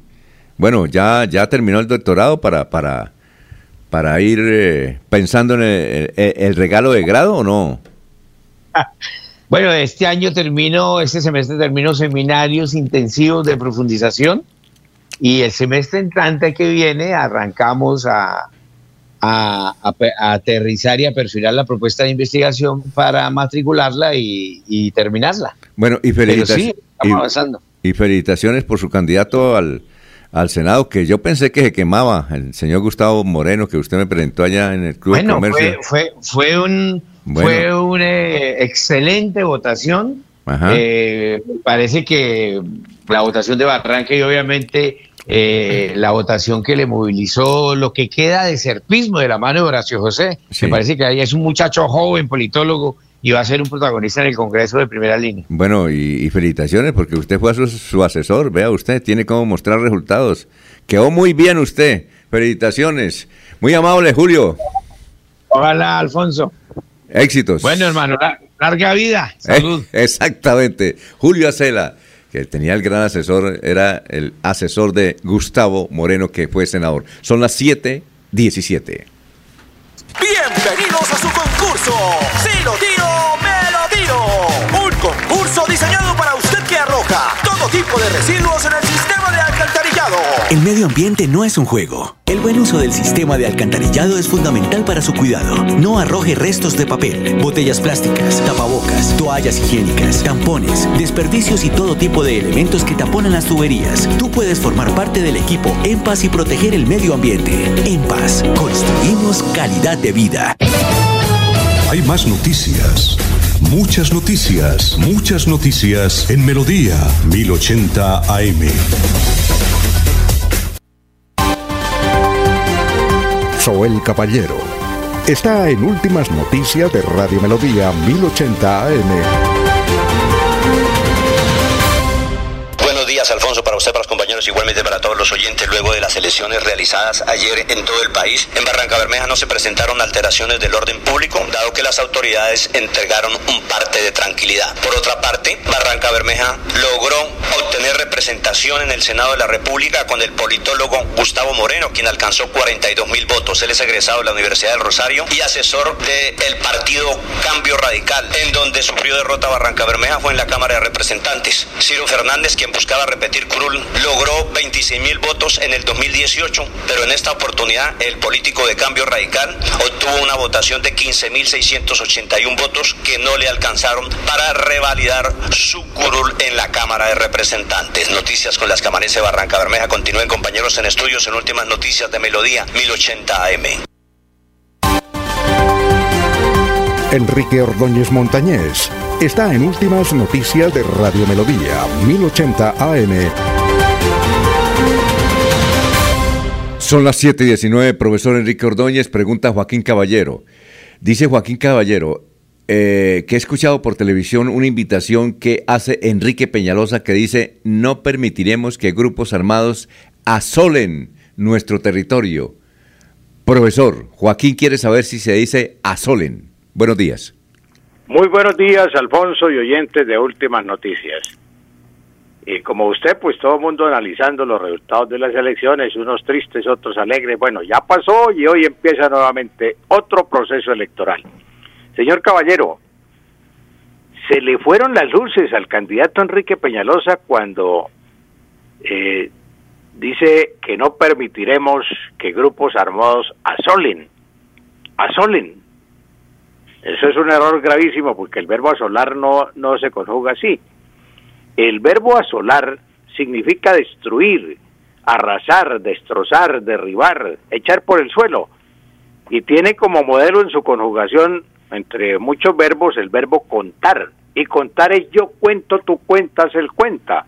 Si contar es yo cuento, tú cuentas, él cuenta, pues el verbo asolar no es yo asolo ni asolen, sino yo asuelo. Yo asuelo tú asuelas, él asuela, nosotros asolamos, nosotros destruimos, y asolamos, arrasamos.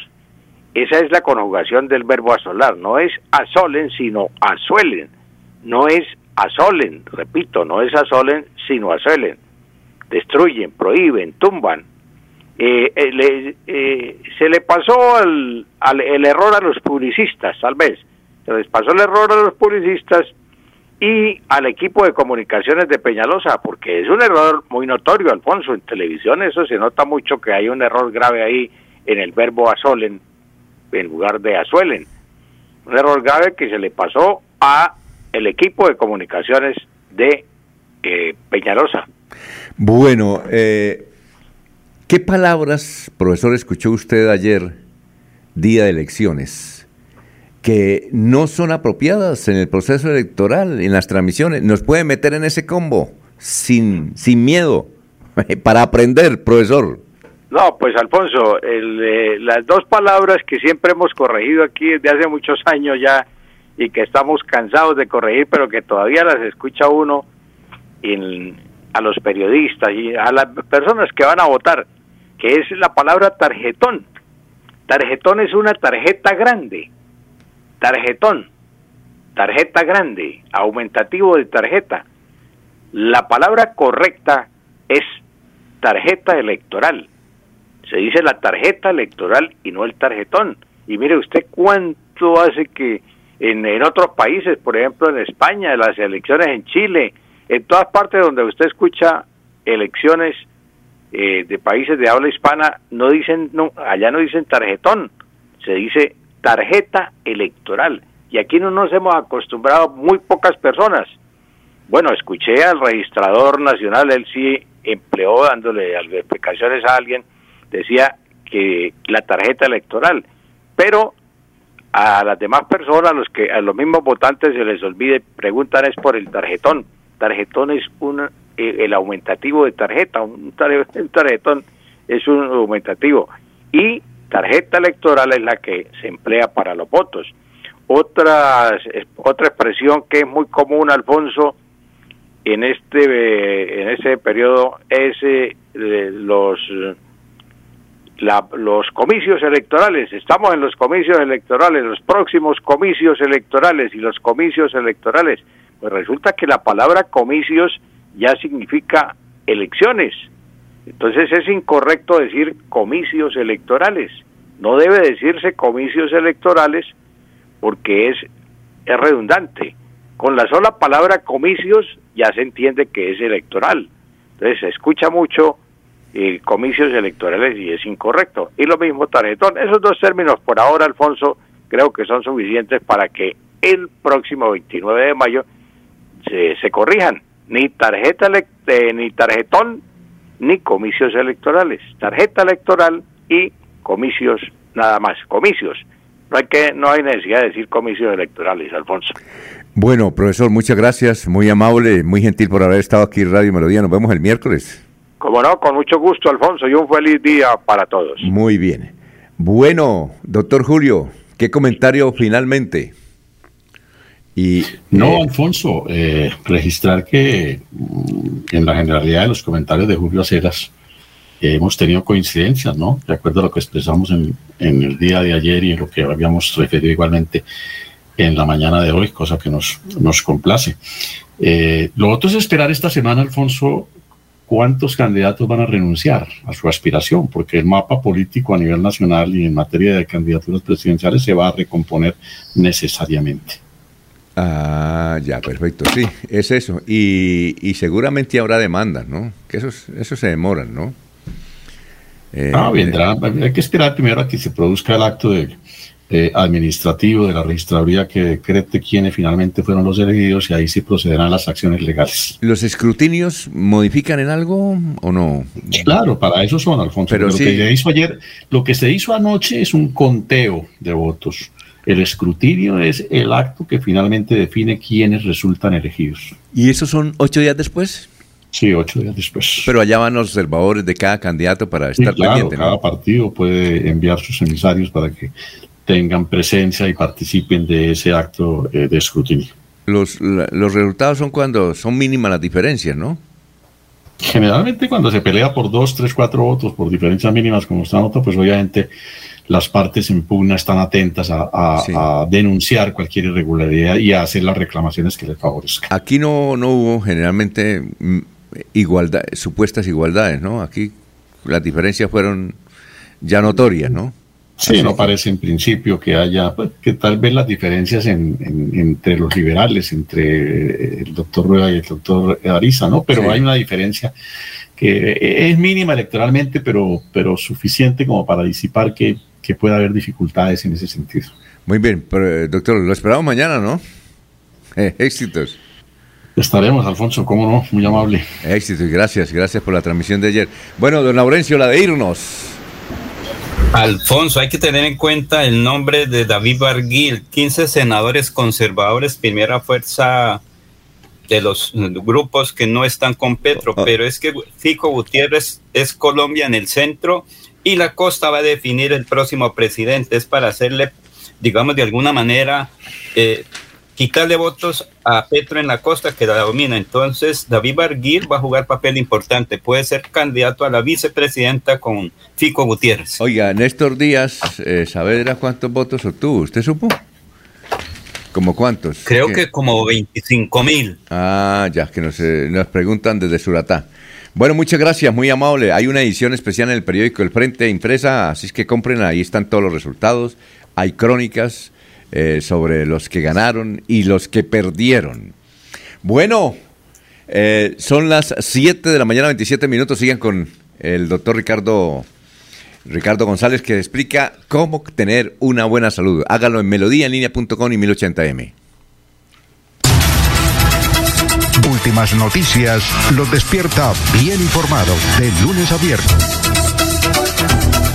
En todas las áreas de la información regional, un periodista de Últimas Noticias registra la información en Radio Melodía 1080 AM y en melodíaenlínea.com.